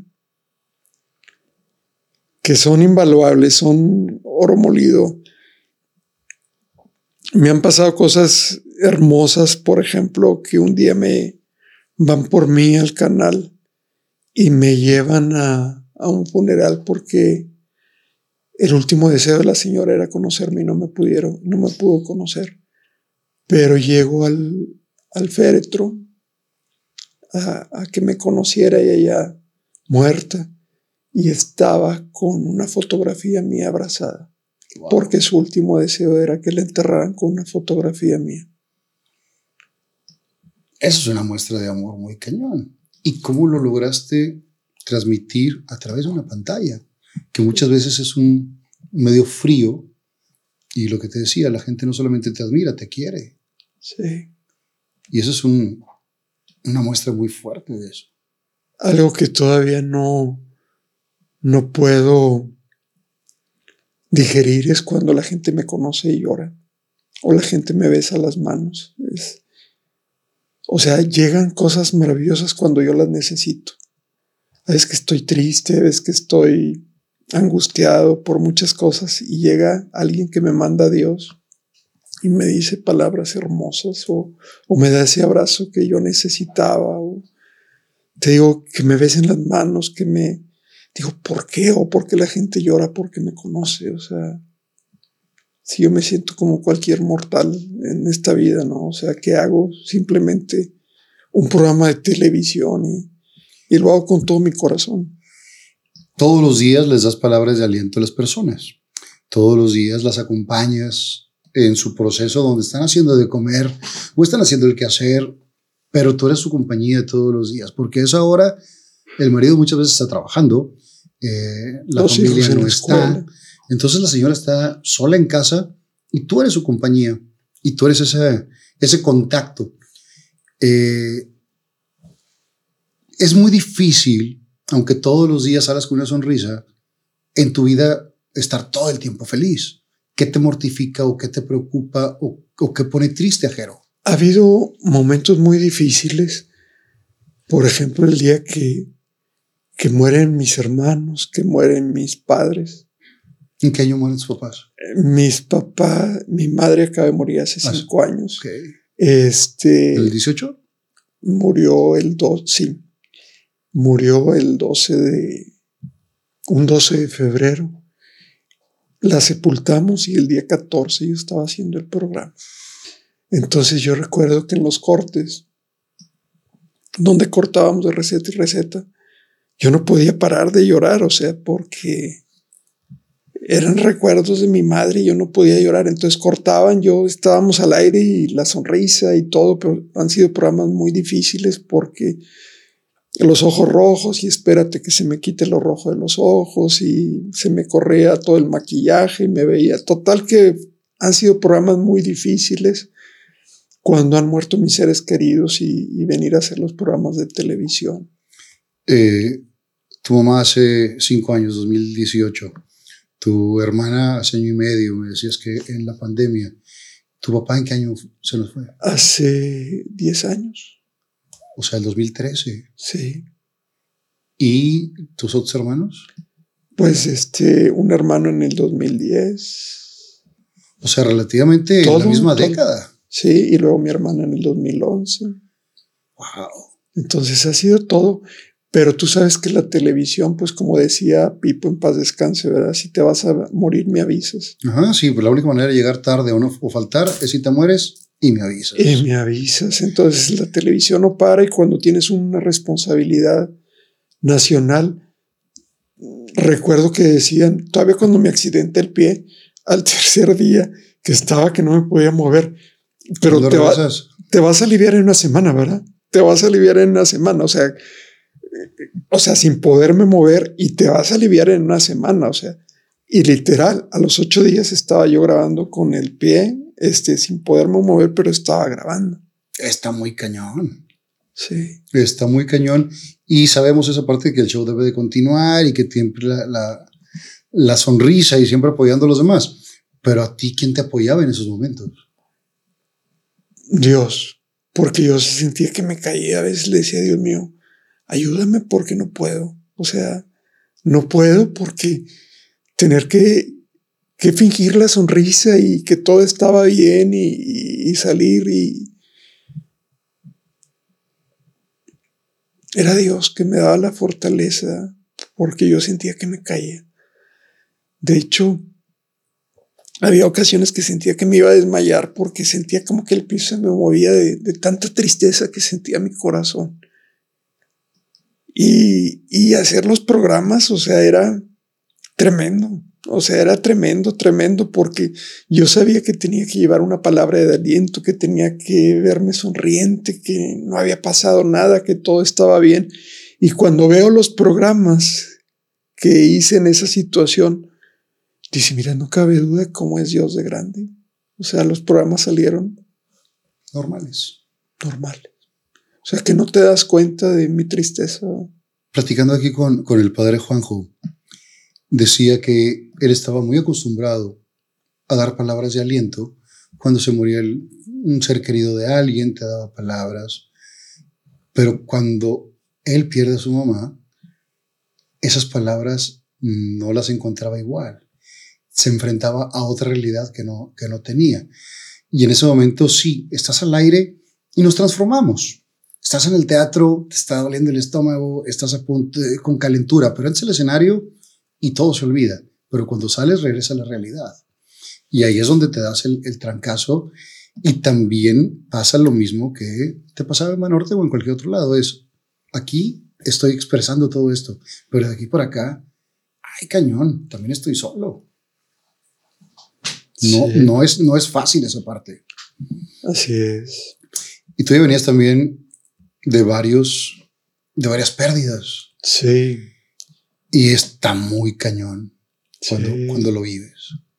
Sí, pero es Dios, te digo, siempre me encomiendo a Dios y, y algo que también me hace llorar mucho es la impotencia, la pobreza, la desigualdad, el, tantas cosas. Pero yo sé que con la gracia de Dios todo se puede, entonces mi fortaleza es Dios, luego Dios, siempre Dios y siempre estoy. Por eso me dicen, ¿y qué? ¿Cómo es tu vida? Mi vida es una constante oración. O sea, yo estoy en oración constante, siempre tomado de la mano de Dios. Eh, empieza el programa con mucho éxito y al cuánto tiempo te dicen, ahora te vas a ir a tantas plazas. Comienza eh, el programa después de un año y medio. Eh, primer plaza que me mandaron fue a Tampico. y Tampico tenemos ya, yo creo que 10 años. Y de ahí nos fuimos a otro y a otro y a otro. ¿Y, a ¿Y ahorita estás en? 39 ciudades de México. 39. Sí. O sea. Como programa local, el programa se repite 75 horas diariamente. ¡A la madre! Sí, porque paso retransmisiones en la madrugada aquí mismo en Monterrey. Salgo a las 5 de la mañana, salgo en el horario normal, salgo por el canal hermano. Y son retransmisiones. Y así en todos lados. En todos lados. Wow. ¿Y, te pagan de todos lados? No. Ahí está la bronca. si te pagaran por cada uno, no, pues otra cosa sería. Ya tuviera. Mi sueño es hacer un, una casa de reposo para adultos mayores y un hogar para niños desamparados. Qué, qué chido. Entonces ya Y sabemos que lo vas a lograr porque todo lo que te propones lo logras. Con la gracia de Dios, ahí quiero terminar mis días. O sea, no solamente ponerlo para ayudar a los demás y para como un negocio, también para, para tú estar ahí. Pues es que va a ser parte de mi vida, de mi compañía, de mi existir, de mi servir. Imagínate terminar tus días en una casa solo, en una mecedora viendo televisión, a terminar tus días sirviendo, ayudando, compartiendo, siendo útil. Todos los que estamos en los medios, de una u otra manera, sí tenemos una parte del ego que nos gusta, esa parte del aplauso, el reconocimiento y demás. ¿Cómo logras tú tener aplacado tu ego? Sabes de que yo todavía me dicen Jerónimo, yo nunca me he sentido exitoso. O sea, no siento nada. Me, me, da mucho gusto el ser útil, por ejemplo, cuando voy a dar una conferencia, cuando voy a un evento, cuando estoy en el teatro, que dices, mira, se divirtió conmigo, le saqué una sonrisa, este, que me digan, me llevo, esa frase me gustó, me la llevo, la voy a implementar. Eso es mi verdadero, pero yo no siento nada, o sea, siempre me dice la gente y algo que me gusta mucho es que como eres en la televisión, eres cuando te conozcan, porque esa es mi vida. Pero también tienes, digo, todos tenemos esa parte y también cuando no te sientes valorado, no te sientes querido, o sea, sí, sí te expresamos, no puede ser todo el tiempo tan perfecto, Jero. Pero, pero te voy a decir una cosa, yo no siento, no me siento exitoso, no me siento... Pero sabes que lo eres. pero no siento nada, o sea... para ahí te va. En algún momento también estuviste a punto de renunciar. Ah, del banco, de, Televisa, sí. Y era por, por partes que, que, no... Porque no me pagaban. Ajá. O sea, es, la realidad. que, que no, que no había... No eh, coincidimos en algo que se prometió y que no me pagaban. Entonces les ahí, dije, es, ahí es a donde voy, que es, no, no estás valorando mi chamba y sí pongo unos límites. sí. O sea, no me pagas, pues como cualquier lado, déjame ir a hacer un trabajo donde sí me paguen, ¿verdad? Para poder vivir, porque pues si ya no me pagas algo que me prometiste, pues ahora sí que, pues de los aplausos no voy a vivir, como No. yo digo. Todo no pago con aplausos, ¿verdad? No, ni, ni, ni con la gracia de Dios tampoco. O sea, Es- podemos estar muy en paz, pero también si tienes un trabajo tiene que ser eh, equitativo. Como yo haces. digo, el dinero no es indispensable, pero lamentablemente es necesario. Sí. Y, y todo trabajo tiene que ser remunerado. Yo me acuerdo de esto porque hubo un tiempo que no, graba- no grabaste como dos semanas. Te echaste la, la- el, la- el pleito. Pues no, no el pleito, pero supe que si estabas molesto y que no estabas grabando. No, simplemente pues les dije, ya no hay, no me van a pagar, pues ya me voy para mi casa, ¿verdad? Pues como todo mundo, ¿verdad? Pero esa parte sí, eh, digo, no es que fuera el ego, pero sí es un, un ganar-ganar. Pues Y sí, finalmente te, te acomodaste. O sea, se... se sí. Me hablaron y me dijeron, bueno, pues se va a pagar de esta manera. Entonces, pues ya regresé y nos Y tan, quisimos. y tan amigos como Nos, siempre. quería, nos quisimos como siempre. Y esa, esa es la parte que, que está muy chida. ¿Cuándo empiezan las conferencias? Fíjate que las conferencias ya íbamos a iniciar en San Nicolás, pero lamentablemente tuve que cancelar la obra de teatro. Pido una disculpa para toda la gente que ya tenía boletos y que se tuvieron que regresar todas las entradas por los derechos de la música. Me metí en un broncón bruto, este, porque supuestamente ya se habían arreglado, no se habían arreglado, y me querían cobrar lo que no tengo en la vida. Dije, no, pues ahí se ven, ¿verdad? Porque iban cantantes, el grupo musical, una obra, una puesta en escena, por ahí hay videos bien bonita que quedó, toda ensayada, toda hecha. Entonces ahorita voy mañana precisamente a Vas a Guadalajara. Guadalajara. De hecho, íbamos a grabar mañana y se cambió por, por eso que, que vas a Guadalajara. Y voy a dar una conferencia nada más. O sea, Pero cuando iniciaste a dar conferencias? Pues la vida me puso ahí. Un día me hablan de una estación de radio para dar una conferencia por el Día Internacional de la Mujer. Y sale tan bien que de ahí me comienzan a contratar. Y desarrollaste una conferencia. Una conferencia, de- sí, Ya has estado en muchos lados, ¿no? en muchos lados. De hecho, me hablan en empresas, me hablan este, para baby shower, para 15 años, para, para todo. Porque me adapto, yo siempre les digo en tu conferencia de qué quieres que hable, o sea, cuáles son los tópicos de interés. O hay familias que me han llevado a Navidad para, Para dar palabras. sí, porque están desunidos o porque tienen broncas como familia, entonces me llevan. Y no porque yo sea un consultor, simplemente porque llevo un mensaje de, De amor. de de- amor, de paz. Entonces tú me das los tópicos que quieres que yo desarrolle y te los traduzco a mi diario vivir, a mi expertise de, de mi relación con Dios. Entonces salen bonitas las conferencias y me siguen hablando y de una conferencia se recomienda otra y otra y otra y otra. ¿Qué es lo que te gusta más de todo lo que haces?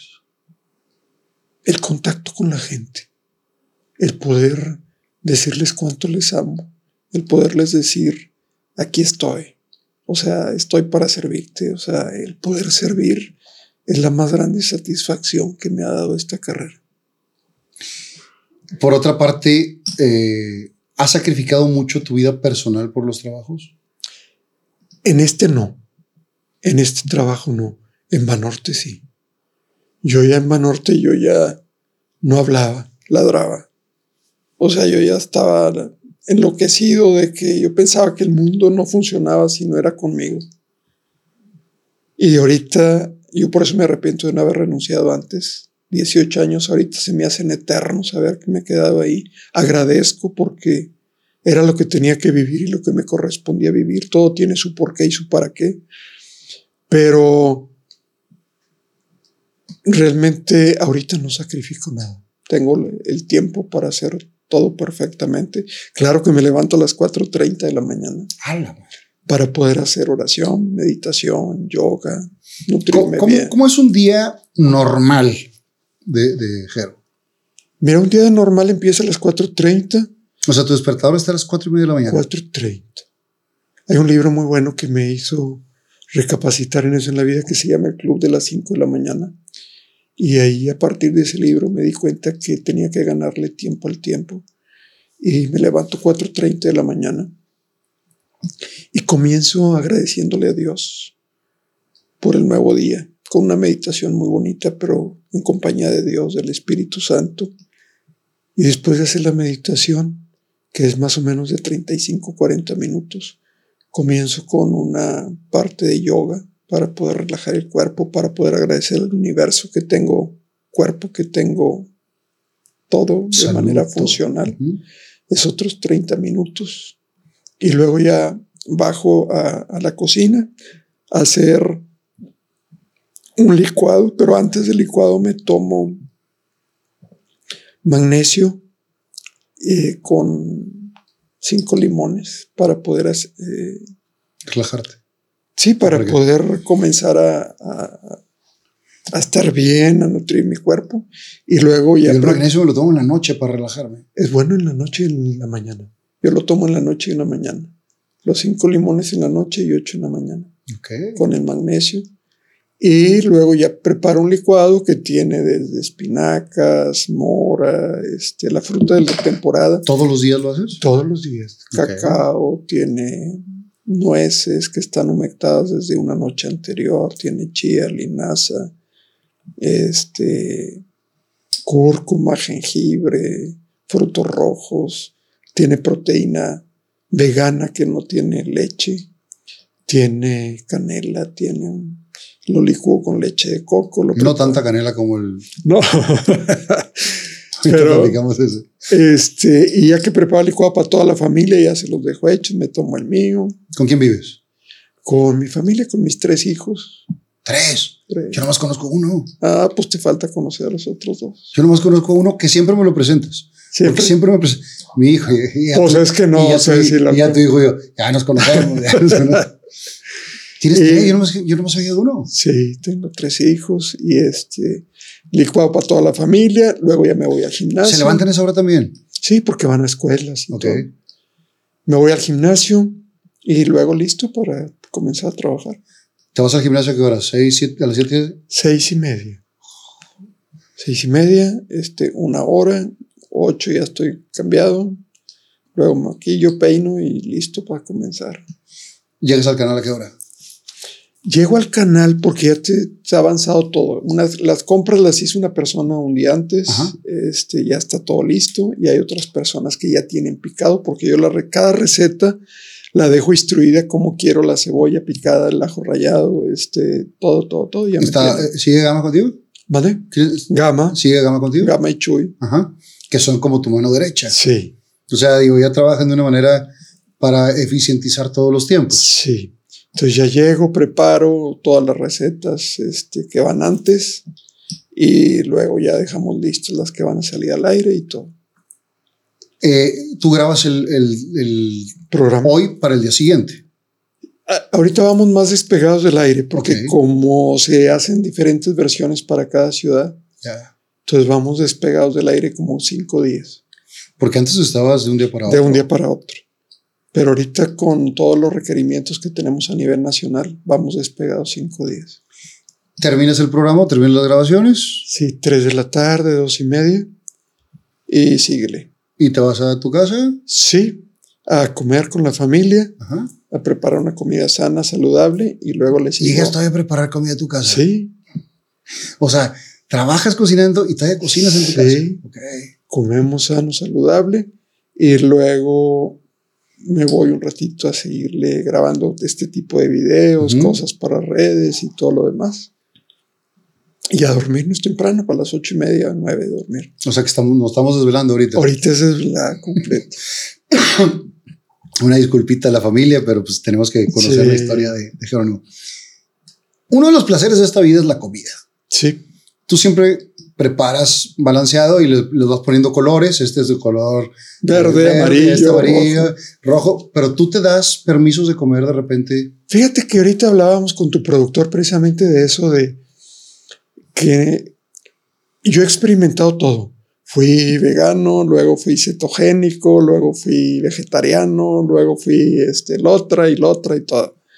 Me he dado cuenta que la verdadera alimentación que aplica para mí es equilibrio y moderación. El veneno está en la dosis. Tú podrás comer lo más saludable y te va a hacer daño si lo comes en exceso. claro. Podrás comer lo más malo y si lo comes en exceso también te va a hacer daño. Entonces, si ahorita tú me dices como de todo, pero lógicamente si tú me dices te voy a dar una concha de pan con un chocolate caliente, no me voy a comer ni el chocolate ni, el, ni la dona. Ni un pedacito. Hay que saber, a lo mejor un pedacito sí, hay que saber elegir lo Tus que vas a... Sí. ¿Por qué? Porque de comer hasta los animalitos comen, pero de alimentarse únicamente los seres racionales que anteponen la conciencia de lo que van a meter a la boca. Entonces, siempre hay que preguntarnos, ¿esto me nutre o me mata? ¿Suma o resta mi cuerpo? Y lógicamente, si resta, pues sí, me va a dar permiso de probarlo, pero probarlo. No atascarte. Exactamente.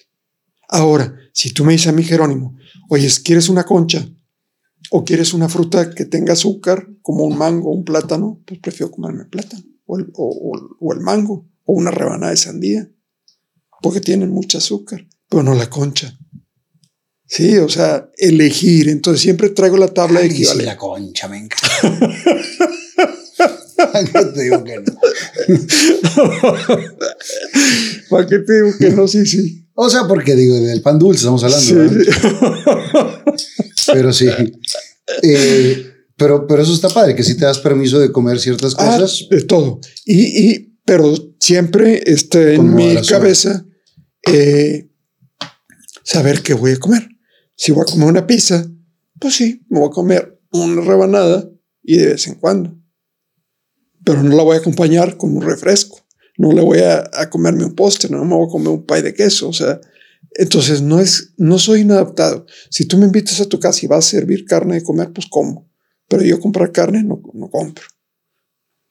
Por, O sea- ejemplo, por ejemplo, ahorita mi comida fue un picadillo de coliflor en una salsa de cacahuate maravilloso y hice unos tacos con ese picadillo de coliflor con salsa de cacahuate, que es, luego les doy la receta, con tortillas de avena tostadas en el comal. Quedaron así crujientes con una salsa de chile chipotle.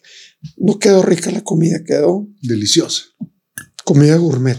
No comimos carne, comimos sano, comimos saludable. Y tus hijos también comen así. Sí. Entonces, pero si un día hay para comer carne, pues comemos carne, no pasa nada, pero hay que comer los 110 gramos, no de más. O sea, si eres muy eh, O sea, siempre trato, equilibrado.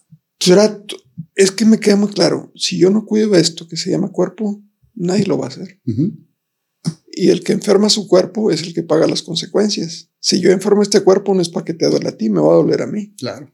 Entonces, ¿qué utilidad quiero que me dé este cuerpo? La verdadera salud, insisto, es con lo que pienso, lo que siento y lo que como. Entonces hay que cuidar mis pensamientos, tengo que cuidar mis sentimientos, por eso no odio, por eso no traigo cargando personas ni rencores. Y por eso tengo la conciencia de lo que voy a meter a mi boca. Y la salud se cocina. En casa todos los días, no se compra en la farmacia. Eh, Porque esa es una realidad. Todo mundo, fíjate, me dice la gente, que bruto, me está recomendando que compre manzana de este y lo otro, cuesta 60 pesos el kilo. ¿Sabes Y cuánto pa- cuesta la metformina? Si estás de acuerdo. Claro.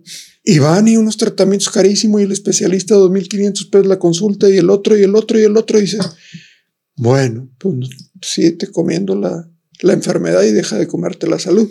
Yo siempre le digo a la gente que dice, no tengo tiempo para cocinar la salud en casa. Perfecto. Te tendrás que dar el tiempo para curarte la enfermedad, que eso es lamentable. Si no tienes tiempo para cocinar la salud en casa, te tendrás que dar el tiempo para curarte la enfermedad. Y es cierto. Eh, otra de las cosas también es que es más caro comer, eh, Basura que comer bien. pero también con, con- con una sopita de 13 pesos, 15 pesos, eh, llenas más que con el picadillo de coliflor.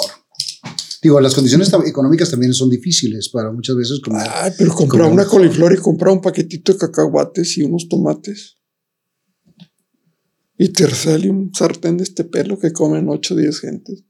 Oye, los sartenes, todavía los tienes. Todavía vendo sartenes, no te digo que todo vendo. vendo media relojes. qué. No, pero los sartenes también son, son buenos. Cuando era cajero les vendía medias. Este, a las ¿A las muchachas chicas? pues se las rompían cada rato. Y dije, pues órale, aquí está la negocia, ¿verdad? Está Le bueno. vendía medias. O sea, Es- los recetarios, Vendo los recetarios. ¿esos dónde Vendo- están? En nuestra página que es www.lacasajerónimo.com.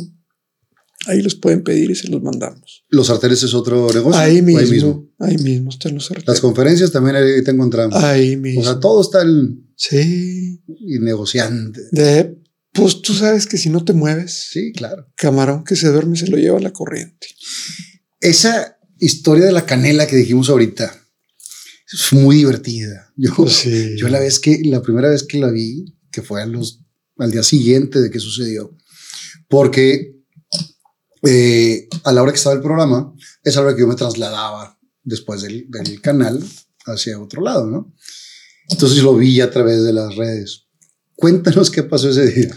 Es que yo me voy a tomar el remedio que era ca- canela con agua para supuestamente este, Limpiar. limpiar y for- fortalecer corazón y todo. ¿Estabas con quién? Con Berito Garza. Con, con la señora Vero.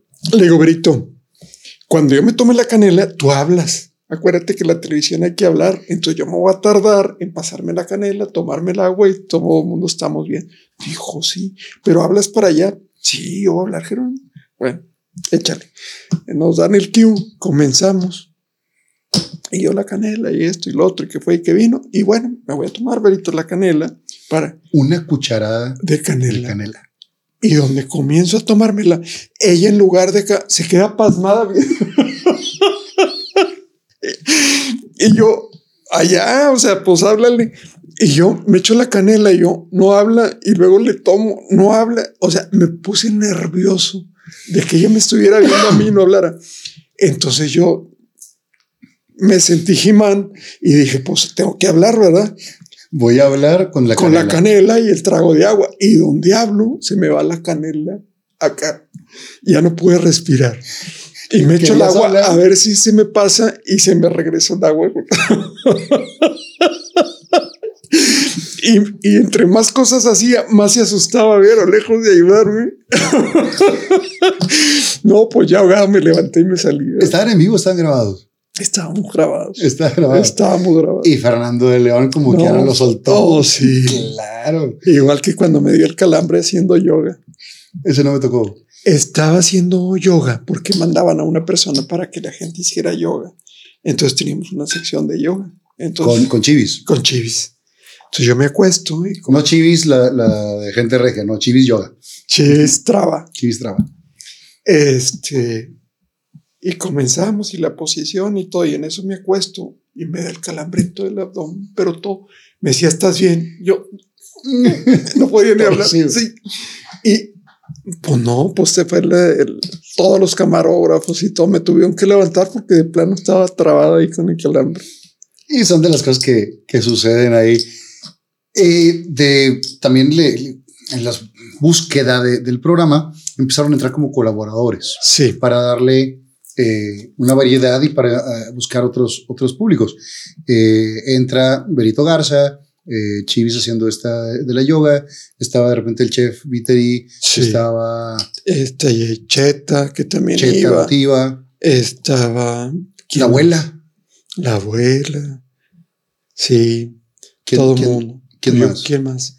Rafael Cabrera. Rafa Cabrera, Estaba el chef Gus, Celina Garza. Selina Garza, y han estado Rotando. rotando y demás. Sí, Y, y bueno, también le da otra dinámica al programa, ¿no? Y sí, también tú te apoyas en alguien más para, para compartir. sí. Siempre. ¿Te gusta siempre. esa, esa rotación? Sí, mira, todo lo que sume, definitivamente yo estoy. Ahora, tú sabes que la, la verdadera magia de los programas es ser obediente a los productores. Nosotros no nos vemos. Entonces yo siempre he sido muy obediente y lo que me digan los productores que el programa ha tenido como ocho productores. ¿Con quién arrancaste? Arranqué con Gumaro, Ok. con el Gumaro tremendo González. Gumaro Saludos. González. El hombre que tiene nombre de corrido, le decía Sí, don Horacio. Después, con Gumaro, luego estuvo Checo Treviño. Checo Treviño. Y después estuvo Manuel, luego estuvo... Manuel Guerra. Sí, Ujú. Gil Briones. Después volvió a estar Gumaro.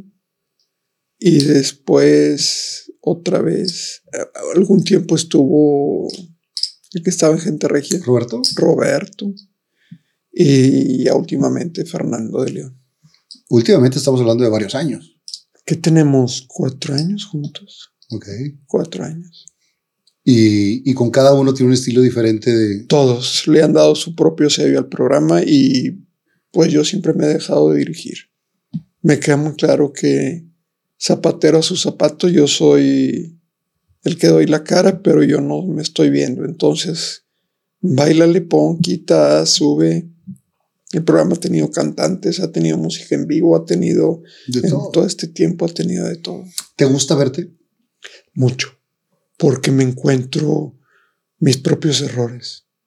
Sí, desde cómo muevo las manos, cómo presento el platillo, cómo no me gusta interferir, por ejemplo, que se vea la comida y que yo estoy metiendo los dedos. Este, entonces siempre estoy muy atento. El hacer un programa de cocina en tele es un arte porque estás recibiendo las instrucciones del productor, estás recibiendo las instrucciones del floor manager, estás viendo las cámaras y estás con tu rollo de la receta y ver Y además todo el mensaje positivo.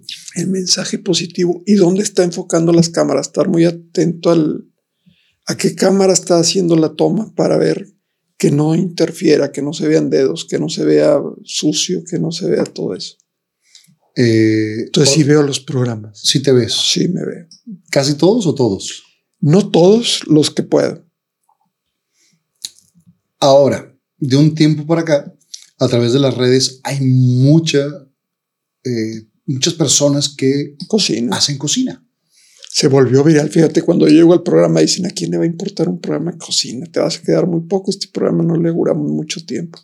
Y fíjate todo el tiempo que ya llevamos. Lleva mucho, pero ahora que hay tanto contenido a través de las redes, que son públicos diferentes y cada uno tiene su, su nicho, ¿Te, te gusta ver cómo cocinan los demás? Sí, siempre.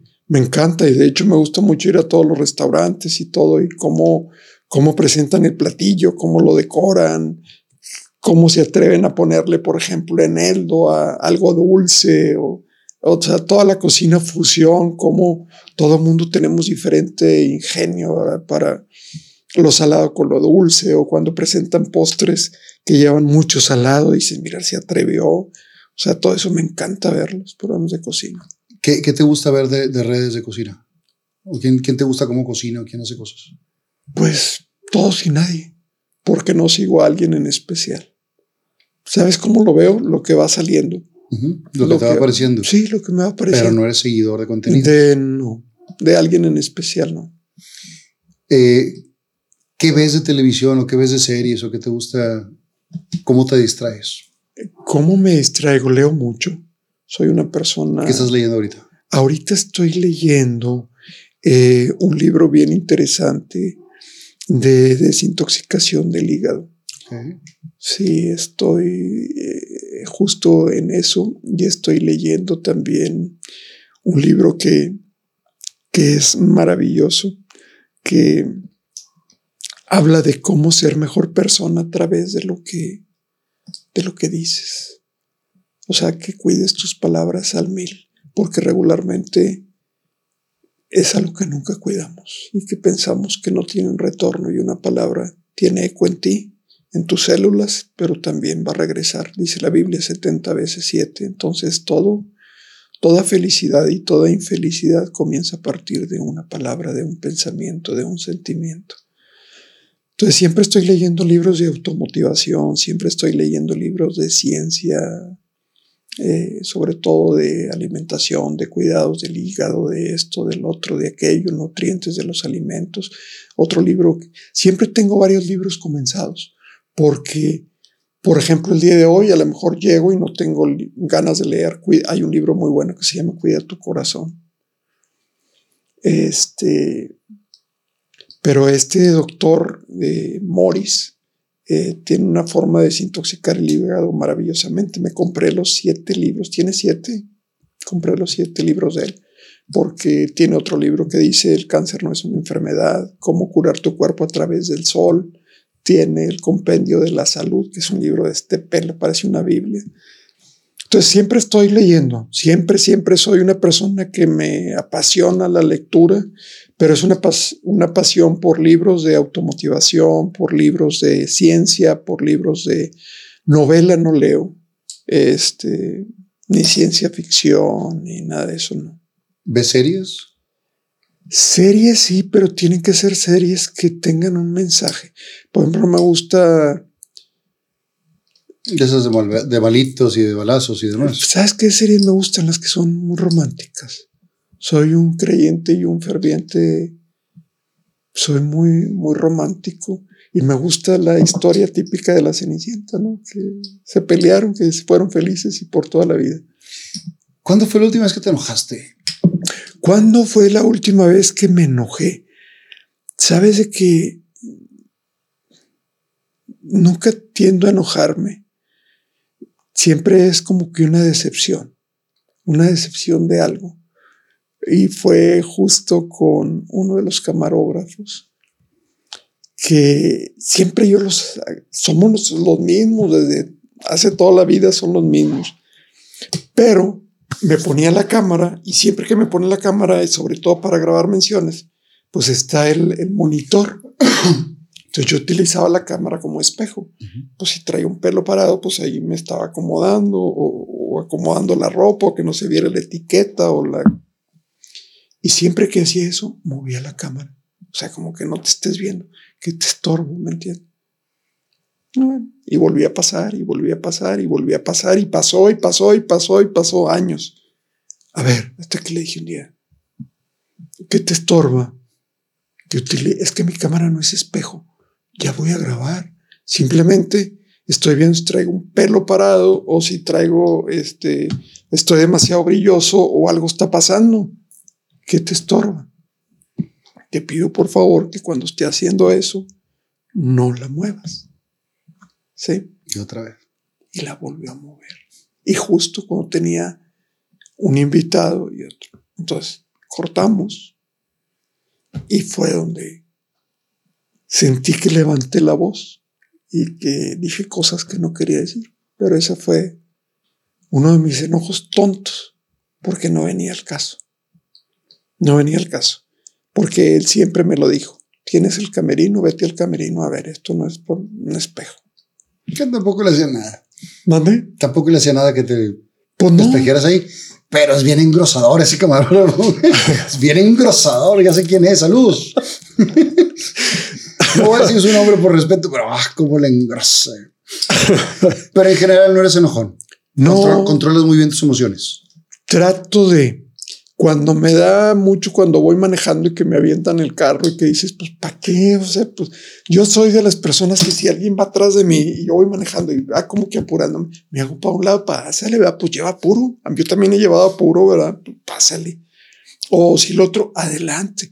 Pero sí me molesta cuando me recuerdan a mi mamá que voy. ¿Sí que necesidad la señora aquí? Y por lo general, saludcita. Pero por lo general son mujeres las que me mientan la madre.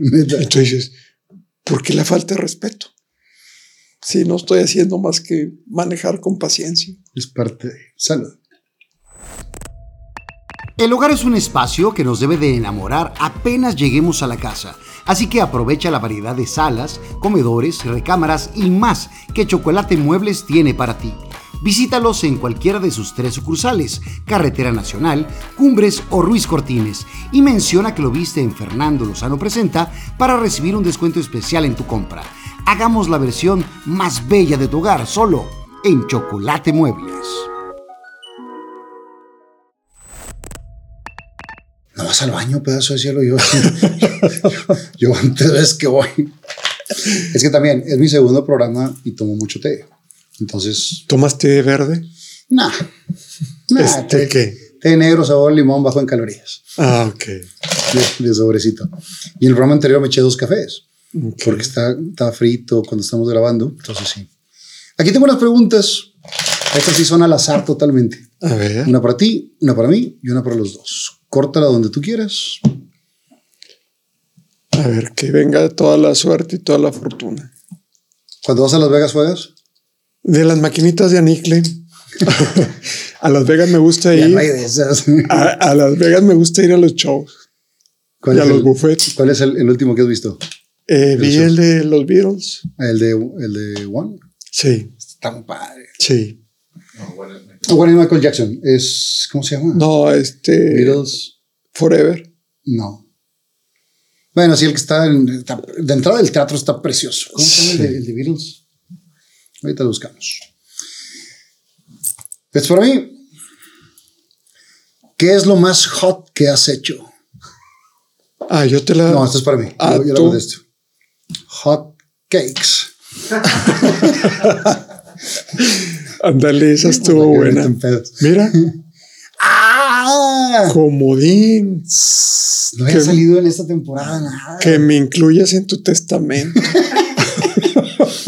Mira, te voy a platicar como cuando el- el- llegó el señor eh, de los impuestos a, a cobrarle a la casa de citas y dijo, miren, ahorita no tenemos para pagarle, pero de lo que nos entre le damos la mitad. Dijo, no, oh my God. Oye, los chistes, los chistes, ¿por qué salió eso de los chistes en, en la cocina con Jerónimo? Porque me decía Gumaro, cuenta chistes. Y bueno, se me ocurrían las cosas más tontas que te puedas imaginar y funcionaron maravillosamente. ¿Cuál es el de cajón? Así, el- el- El de. El que le dijo una estufa a otra estufa y el de la tabla. ¿Qué le dijo una estufa a otra estufa? Es tu familia. Y una tabla a otra tabla, tabla a tu mamá. Todo eso de.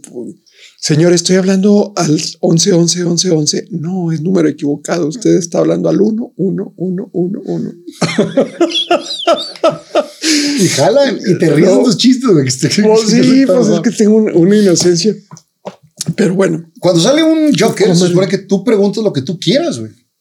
Pero aquí las preguntas son para ti, no para mí.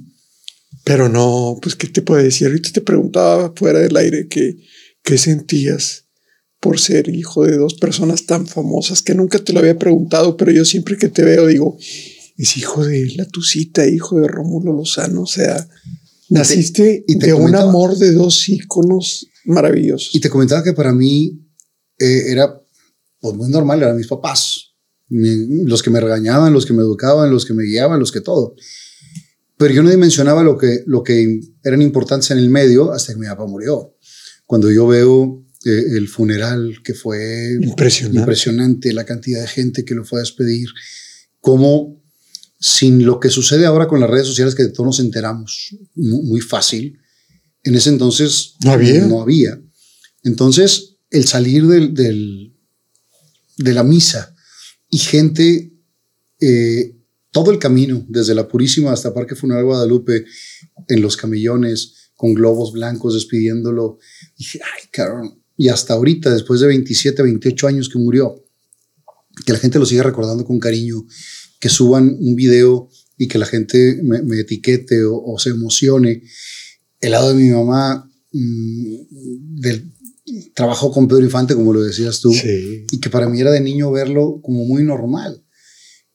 Pero el cariño que la gente les tiene hasta este momento es indescriptible. Sí.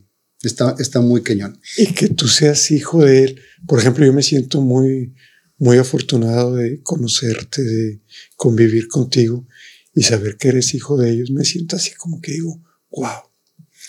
Y te quiero mucho.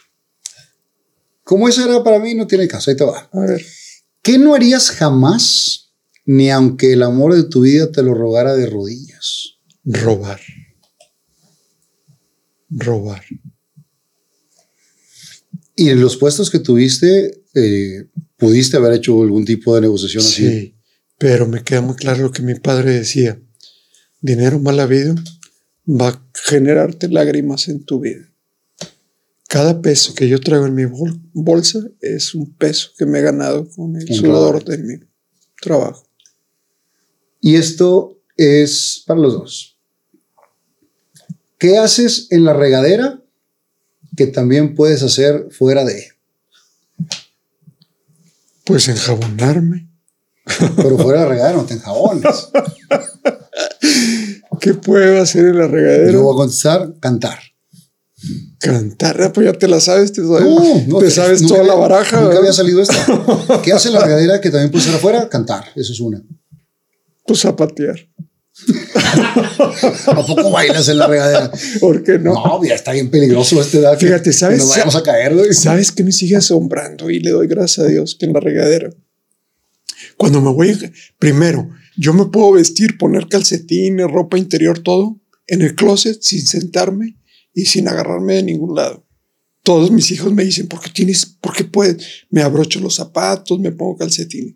Pero en la regadera, yo puedo levantarme el pie aquí y tallarme mi pie, eh, mis uñas de los pies y todo, y bajo el pie y subo el otro. Pero acá, la madre. o sea, la agilidad, la, la elasticidad que tiene mi cuerpo, porque es un cuerpo funcional, o sea, y a pesar de que me, lo que me pasó en la rodilla, o sea, con una facilidad que subo los pies y los bajo y todo. Qué chulada. Yo, yo una vez terminé con una novia porque le gustaba cantar en la regadera. Pero con mariachi. Ta, tará, ta, ta. Te tengo los regalos. a ver, Tú conoces Acción Poética, estas frases que están por toda la ciudad. maravilloso. No solamente en Monterrey, sino ya está en más de 40 países que se ha extendido el movimiento, que este lo inició Armando Alaniz hace muchos años. Y son pequeñas frases que se identifican mucho contigo, porque siempre son frases positivas que siempre dan Sí. algo y, y que te hacen pensar cuando vas de repente enojado en el tráfico y ves una frase y, y dices, ah, qué padre, más amor, por favor, esa es clásica. Esta es la que me gusta mucho a mí, duermo poco, sueño mucho. Y yo le digo siempre, Armando, ¿quién va a venir? Y él manda la tablita que él mismo la hace. Estas tablitas las hace una empresa que se llama Gasolín. Y aquí está Chef Jerónimo García, Gasolín, Fernando Lozano presenta, Armando Lanís 2023. Y dice, alimentar el espíritu. Mira qué, Ahí qué tienes tu, detalle. tu bordita de acción poética. Yo nada más le digo quién va a venir. No, y él- muchísimas y es lo que haces. Tú alimentas no solamente el estómago, sino también, también el espíritu. No, qué bonito. Muchas gracias. Pues mira, hablando de regalos, No, yo todavía no termino. Ah, Porque además, ahorita que decías de, eh, de recordar a los padres, yo siempre trato de recordarlos. Y entonces el día de hoy te quiero regalar una playera de mi padre para que tengas, no sé qué talla eres, mira, small, large. eh, no sé qué talla eres, Este- pero, pero aquí está. Mira, hablando de tu padre, santo padre, de tu mamita, qué, qué bendición. Muchísimas gracias. Y si, no, si te queda grande, yo te la o cambio sea, porque está muy antes, antes de que yo supiera de, de que me ibas a regalar esta playera, yo hablando de tu papá y de tu mamá. Y, y siempre dicen, honrarás a tu padre y a tu madre, Honrar, pues es un- uno de los de los mandamientos. mandamientos. Entonces siempre trato de, de recordarlos. La ten- tengo esta de una colonia que existe que se llama Ciudad, eh, Ciudad San Marcos. Muchas gracias, lo recibo con mucho amor y con mucho Y aprecio. aquí te lo guardo para que te las lleves de, de recuerdo. Muchísimas gracias. Pues lo recibo con el corazón. Y bueno, pues hablando de regalos, mira, yo también te traje el regalo. Te mandé a hacer esta taza. Me decían, lleva el recetario. Le dije, por recetario se los voy a dar cualquier día. Te los voy a mandar para que los pongas. No, los recetarios para que, para que haga las, La las señora. recetas. Ándale. No, yo cocino también. Tú también Sí, cocinas. claro. Bueno, y un día me invitas a comer. Porque, porque Chela me ayuda con la ropa, me ayuda con, con la limpieza, pero la comida. la tú. comida. A veces hago yo, a veces compro, pero cuando cocino, cocino yo. Ándale. Eh. Pues te lo voy a traer.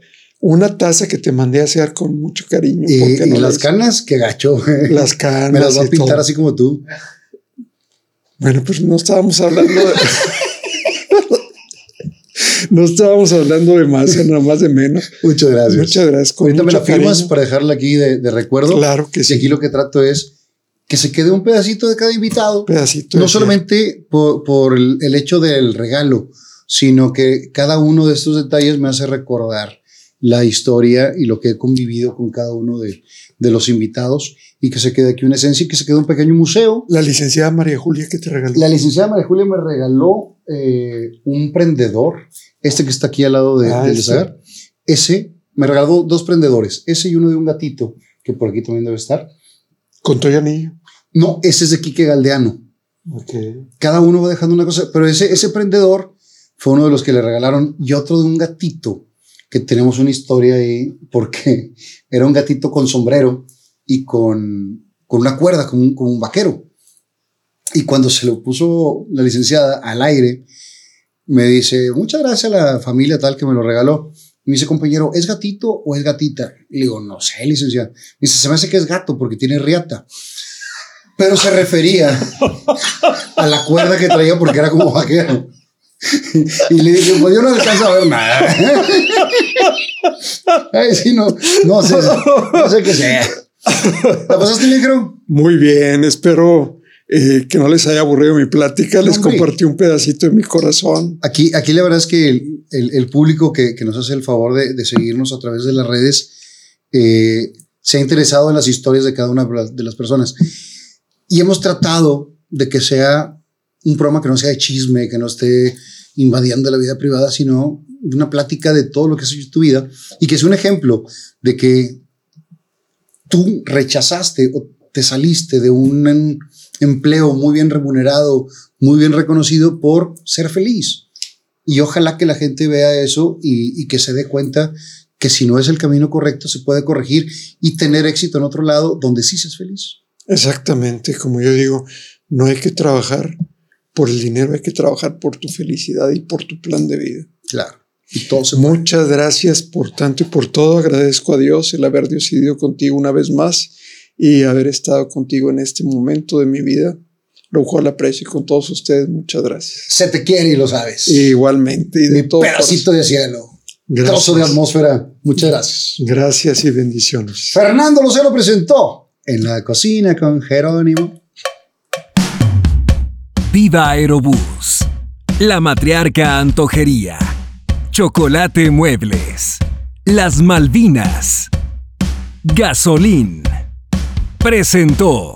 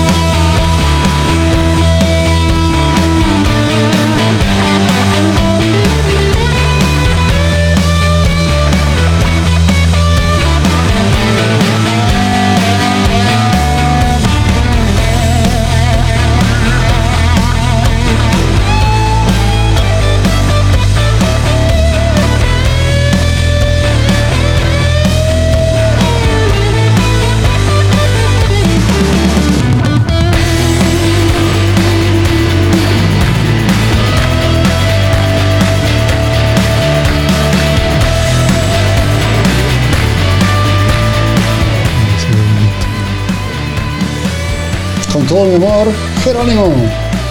Noviembre del 23. Muchas gracias, pedacito. No, al contrario, gracias. ¿Te pasaste bien? Mucho.